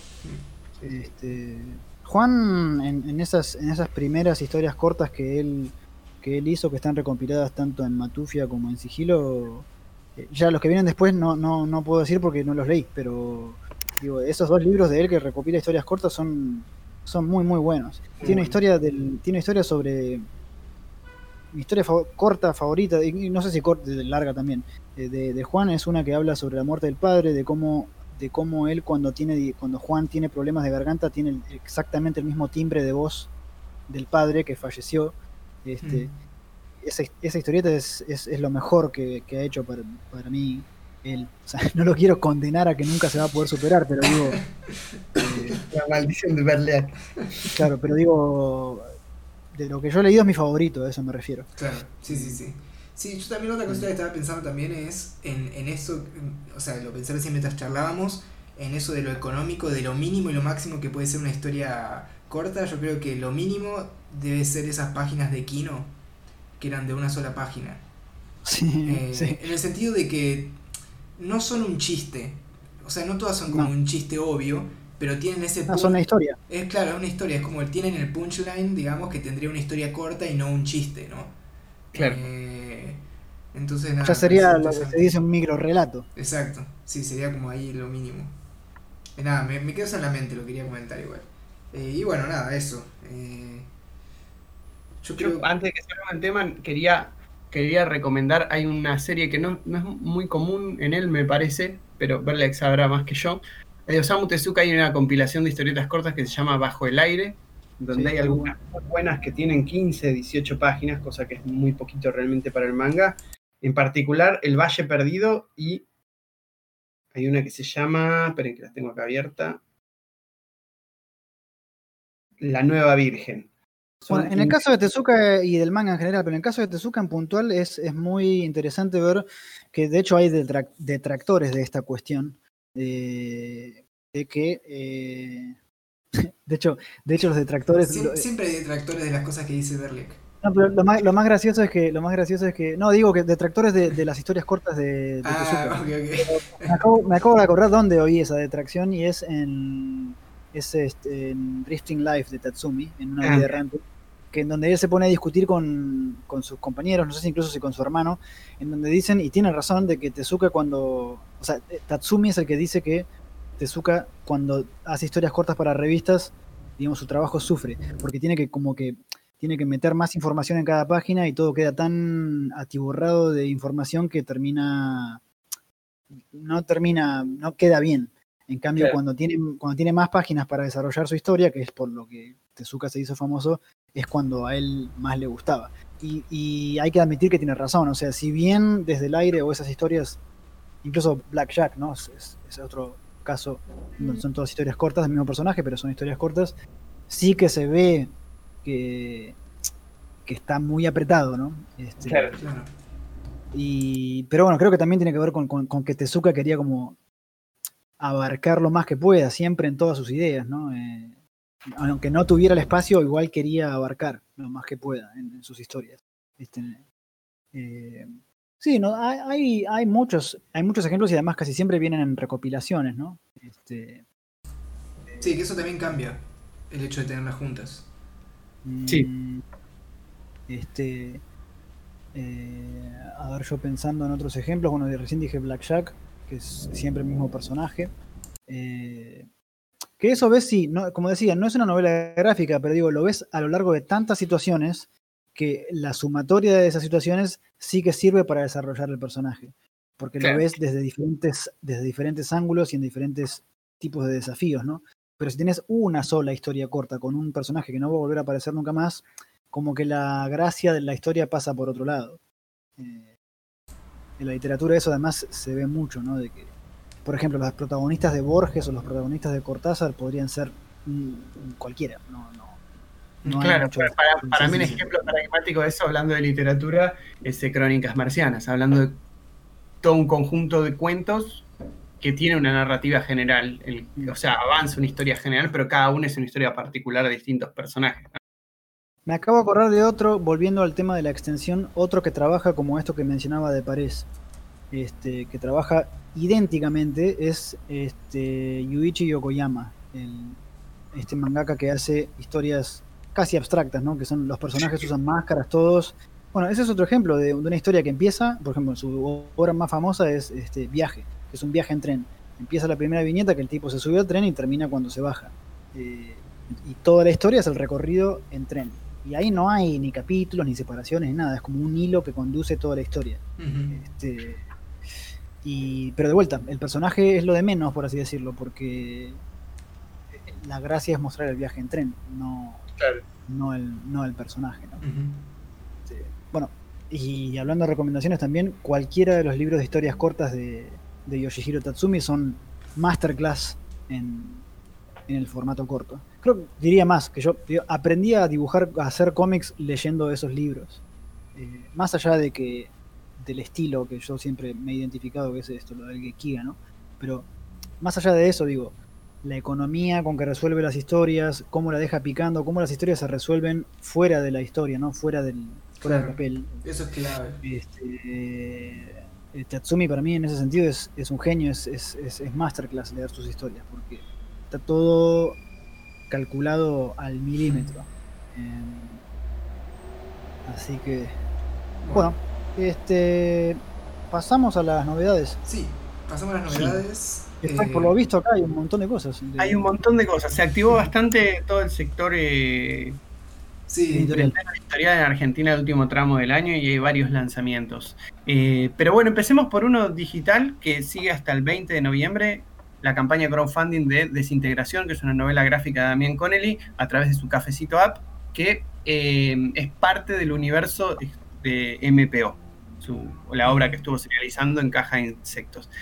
Después, por otro lado, salió hace poco eh, dos libros de una figura bastante discutida del mercado argentino, que es eh, Juan Carlos Cuatordio, con Argentina Potencia de Sueños Metálicos, pero además publicada por una de las editoriales también más discutidas de, de- del mercado argentino, Ah, que es Deux Estudio Editorial. Sí, Deux es lo de José Muñoz, eh, Pablo Muñoz. Sí, Ok, claro, Sí. pero digo, es, la figura de Muñoz la que está la figura de Muñoz, claro, sí, sí, desvalorizada. por Eh, eventos digo, eh, cancelados y eh, series canceladas y etcétera. Sí, pero bueno, qué sé yo. Eh, es, es un tema largo, ¿no? Pero digo, hasta donde yo sé toda la historia, creo que la- el desprestigio de, de, de- de- de Pablo Muñoz siempre pasó por, por, por las fallas a nivel humano que él supuestamente ha incurrido, más allá de un, de un ¿cómo se dice? De, un, de una exigencia del consumidor. Porque Claro. viste que se cancela de repente un, un manga que estás leyendo por la mitad y la gente se enoja. Como, eh, Sí, sí. editor hijo de puta, ¿no? Que, que no terminó de publicar lo que yo venía leyendo y me cagó. Primero que el editor puede hacer lo que se le canta las bolas siempre y cuando no incurra en algo, digamos, moralmente incorrecto, pero digo, si tiene que cancelar la serie, ¿qué se le va a hacer? O si de repente se tiene que cancelar un evento, ¿qué se le va a hacer? Este, pero creo que en el caso de, no sé, yo en el, en el caso de, de Muñoz creo que son como muchas internas, ¿no? Que, que hubo en esa época entre, entre Muñoz y otros actores del medio de esa época, de los 90, y son cosas que siguen hasta hoy. Pero digo, si te interesa la historieta y leerla, ¿qué carajo te importa? Sí, obvio, obvio. Digo porque eh, causaba gracia que justo son dos personas eh, muy discutidas. Por eso digo, sin juicio de valor, ¿no? Muy discutidas. Eh, Y lo que pasa también, esto yo, esto yo te digo porque también, minim- no tanto, pero mínimamente lo he sufrido en carne propia. Este, Digo, cuando de repente tenés eh, todo un sector de la industria, ponele críticos o, o influencers, entre comillas, este, de repente es como que te están empujando a asociarte con gente que está la misma que vos en ese Claro. plano. Este, y nada, todo bien, digo, si te gusta el trabajo de Ecuatorio, léelo donde, como salga. O sea, ¿qué te vas a poner a mirarle los pelos, no? y además salieron los dos juntos. De hecho, dentro de poco los amigos de eh, Pánico Rock, bueno, para salga este programa ya lo van a haber entrevistado los amigos de Pánico Rock and Comics, pero bueno, estén atentos. Y además los amigos de Pánico Rock and Comics siempre sortean también ejemplares y todo eso, así que nada, estén atentos ahí. Sí. ¿Ellos lo van a entrevistar a Ecuatorio? Lo van a entrevistar a Cuatordio, así que sí, Ah. Argentina y los años metálicos eh, son dos obras que les interesan, estén atentos ahí también. Que ellos además suben después los programas, así que Claro. Bien. adelante. Y después viene, sal- también lanzaron eh, la preventa de Mierdópolis de Matías Moreta, que eh, siempre es, un lector muy activo también de la, de la editorial, pero también estudió con Nico Brondo y ahora está lanzando a través de Subsuelo Editorial y junto a Simon Alsixon, perdón, es difícil el apellido, eh, este, este proyecto que se llama Mierdópolis y que está en preventa a través de la... El, pueden encontrar el link en el Instagram de la revista Subsuelo. Y que va a ser digital, si no me equivoco, ¿no? Eh, Digital y papel. Ah, Están las dos opciones. Sí, ah, sí. buenísimo. Después, hablando de digital, en el sitio de, de Lenois, eh, la editorial de, de Renzo Podestá, salió Y Aceite de Perro, que es un. Y, Y de Biglietti también. De... y de Mariela de Biglietti. Mariela. está, exacto. Sí. Tenía el Biglietti, pero no tenía. De Mariela Biglietti y Renzo Podestá, Aceite de Perro, que es un cuento de Ambrose Pierce ilustrado por Renzo Podestá. ¿sí? Está en descarga. Se puede descargar de manera gra- gratuita, pero también tiene dos opciones de donaciones opcionales. ¿sí? Em, después los chicos de Hotel de las Ideas sacaron una preventa de Art Cronista Criminal, donde dos además de las figuras que, que llevan adelante eh, Hotel, eh, esta vez participan como autores, Santiago Sánchez Cutica en el guion y Diego Rey en todo lo demás. ¿Quién dibuja? Diego Rey dibuja, no sabía. Diego Rey dibuja, sí, sí, sí. Ah, de hecho, Eh, cuando vi sus, sus dibujos, inmediatamente agarré un fanzine de, de- de la época de que Hotel de las Ideas era, era un fanzine. Y, Ah. y ahí estaba desde el principio. Pero bueno, por eso me pareció interesante también eh, esto, ¿no? De que son dos figuras que hoy por hoy están, en, digamos, más como empezando a hacer pasos más firmes como autores y estuvieron todo este tiempo como haciendo un laburo fuerte ahí desde la edición. Eh, bueno, ya, ya está a la venta eh, Ryuko 3 del Dojo Shimizu por Buen Gusto Ediciones. Antes habíamos comentado la preventa, pero ya está a la venta directa. El tercer tomo de esta serie de cuatro que compilan todo el trabajo de Ryuko del Dojo Shimizu. Eh, bueno, ya nombramos y hablamos todo el programa de los dos lanzamientos de Deriva Editorial, la revista digital eh, Deriva Editorial 2 Error y No confíen en los humanos de Titi Hum. Eh, en cuanto a los, a los, hablamos de que salieron también muchas antologías digitales, también salió Dynamo Magazine, la antología digital de Pictus, con entre ellos eh, un trabajo de a quien ya entrevistamos hace un par de años, Agustín Graham Nakamura, Lisando Sterren, Rodolfo Santulo y el Santa, Lubrio y Juancho Riveros. Así que hay mucho material De- para también- ponerte al día. Sí, También le damos como ya por terminada la, a la sección de comiquerías abiertas porque en Buenos Aires ya también se pasó al, al distanciamiento social preventivo, ya no están en cuarentena estricta, eh, ¿verdad? Sí, se puede abrir de corrido. Así que bueno, vale recordar, vale recordar obviamente las comiquerías con las cuales trabajamos y eso, pero bueno, eh, normalmente ya estarían abiertas o por lo menos ya eh, bien aceitado todo el tema del envío, así que bueno, eh, eso. Sí, y hablando de, de- de envío y distribución, les aprovechamos para contarles que Deriva Editorial amplió su distribución y ahora pueden conseguir a través de, van a conseguir nuestros libros a través de la distribuidora Omnipress y también de Che Distribución y. Ah, bueno. los locales de la revistería. Así que estamos ahí tratando de que los tengan disponibles en todos lados. Exacto. Ah, buenísimo. O sea, eh, que yo cuando estuve en la revistería es como que tienen estas, estas enormes estanterías para el manga, ¿no? De que donde se ve solamente el lomo. Y después tienen como unas bateas centrales con libros. Pero qué bueno que hayan hecho un espacio para, para publicaciones de grapa, ¿no? Sí, además, Sí. no solo de grapa, sino también las novelas gráficas y de deriva. Y, y nada, y lo bueno también de la revistería es que tienen en muchos, muchas provincias, así que también Claro. en cada provincia que haya una revistería vamos a estar ahí también. Así que eso. Esto Y- es algo también que. Esto es algo que, que, que ya me, que lo de que me quedó en el tintero y no me había dado cuenta. Del tema de- del formato corto, hablando del- del- del- de las grapas, digo que también.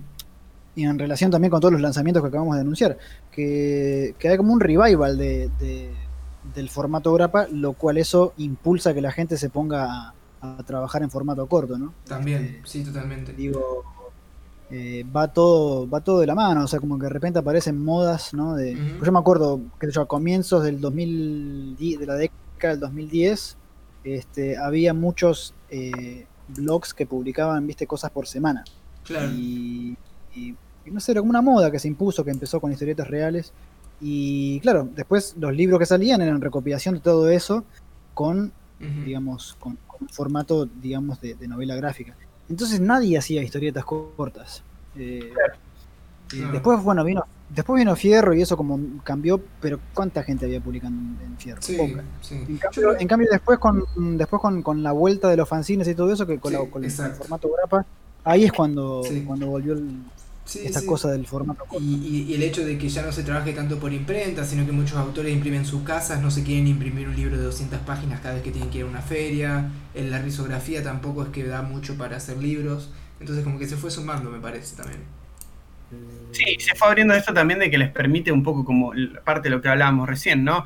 Explorar a los autores eh, cada, incluso si ese se piensa en un argumento más largo, incluso episódico o con historias cortas que después no saben, por ahí acaban siendo un libro, por ahí no, Ujú. pero da como esa cintura. Sí, y bueno, Me acuerdo, en los 90, me acuerdo en los 90 salían todas las semanas un fanzine nuevo, antológico, con 5 o 6 autores o más incluso, y todos publicaban el capítulo 1 de tal cosa. Y claro, los fanzines, y más, y más en los 90, estaban condenados a no sobrevivir demasiado tiempo. Entonces, Claro. claro, tenías tenías cada cosa que salía era capítulo 1 de tal cosa. Así que cualquiera, esto, qué lástima que no lo hablamos con Blaso Viña Castro cuando vinieron, pero digo, si tenés fanzines de esa época de los 90, tenés como mínimo 200 capítulo 1 de, de distintas cosas y ninguna cosa terminada.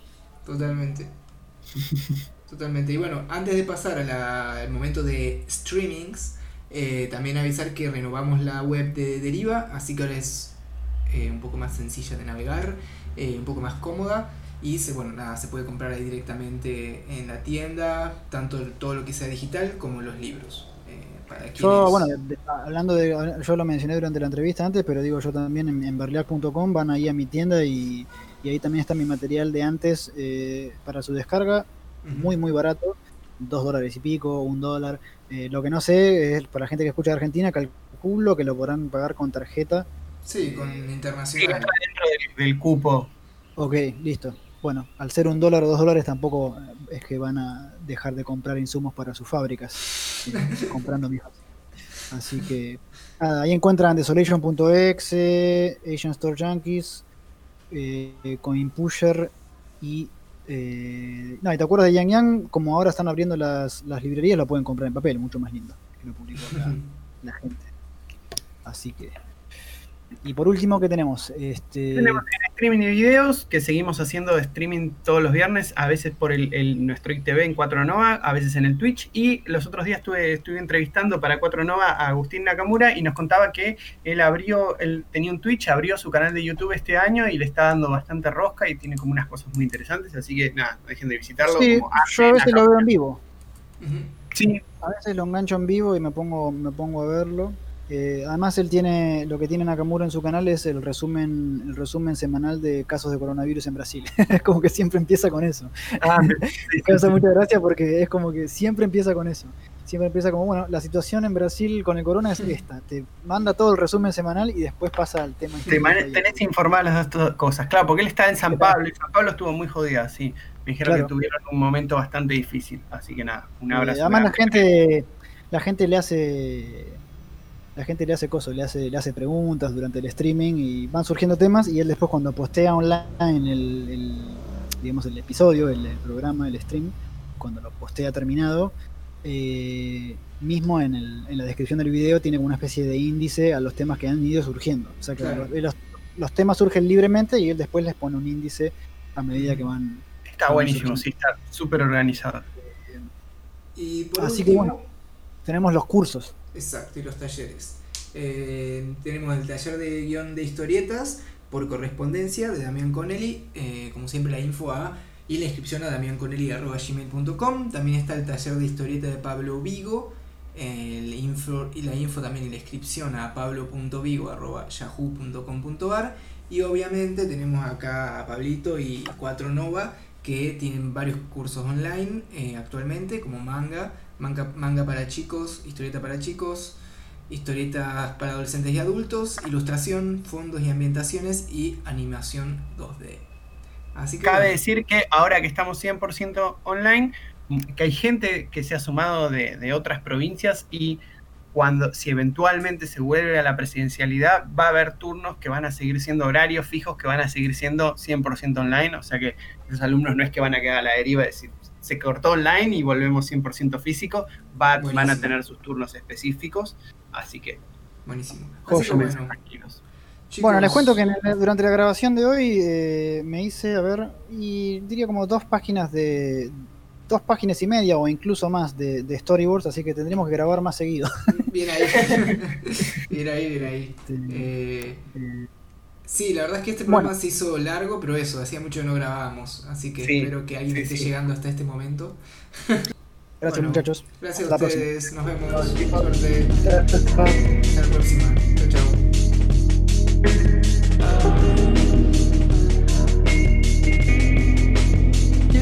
chao.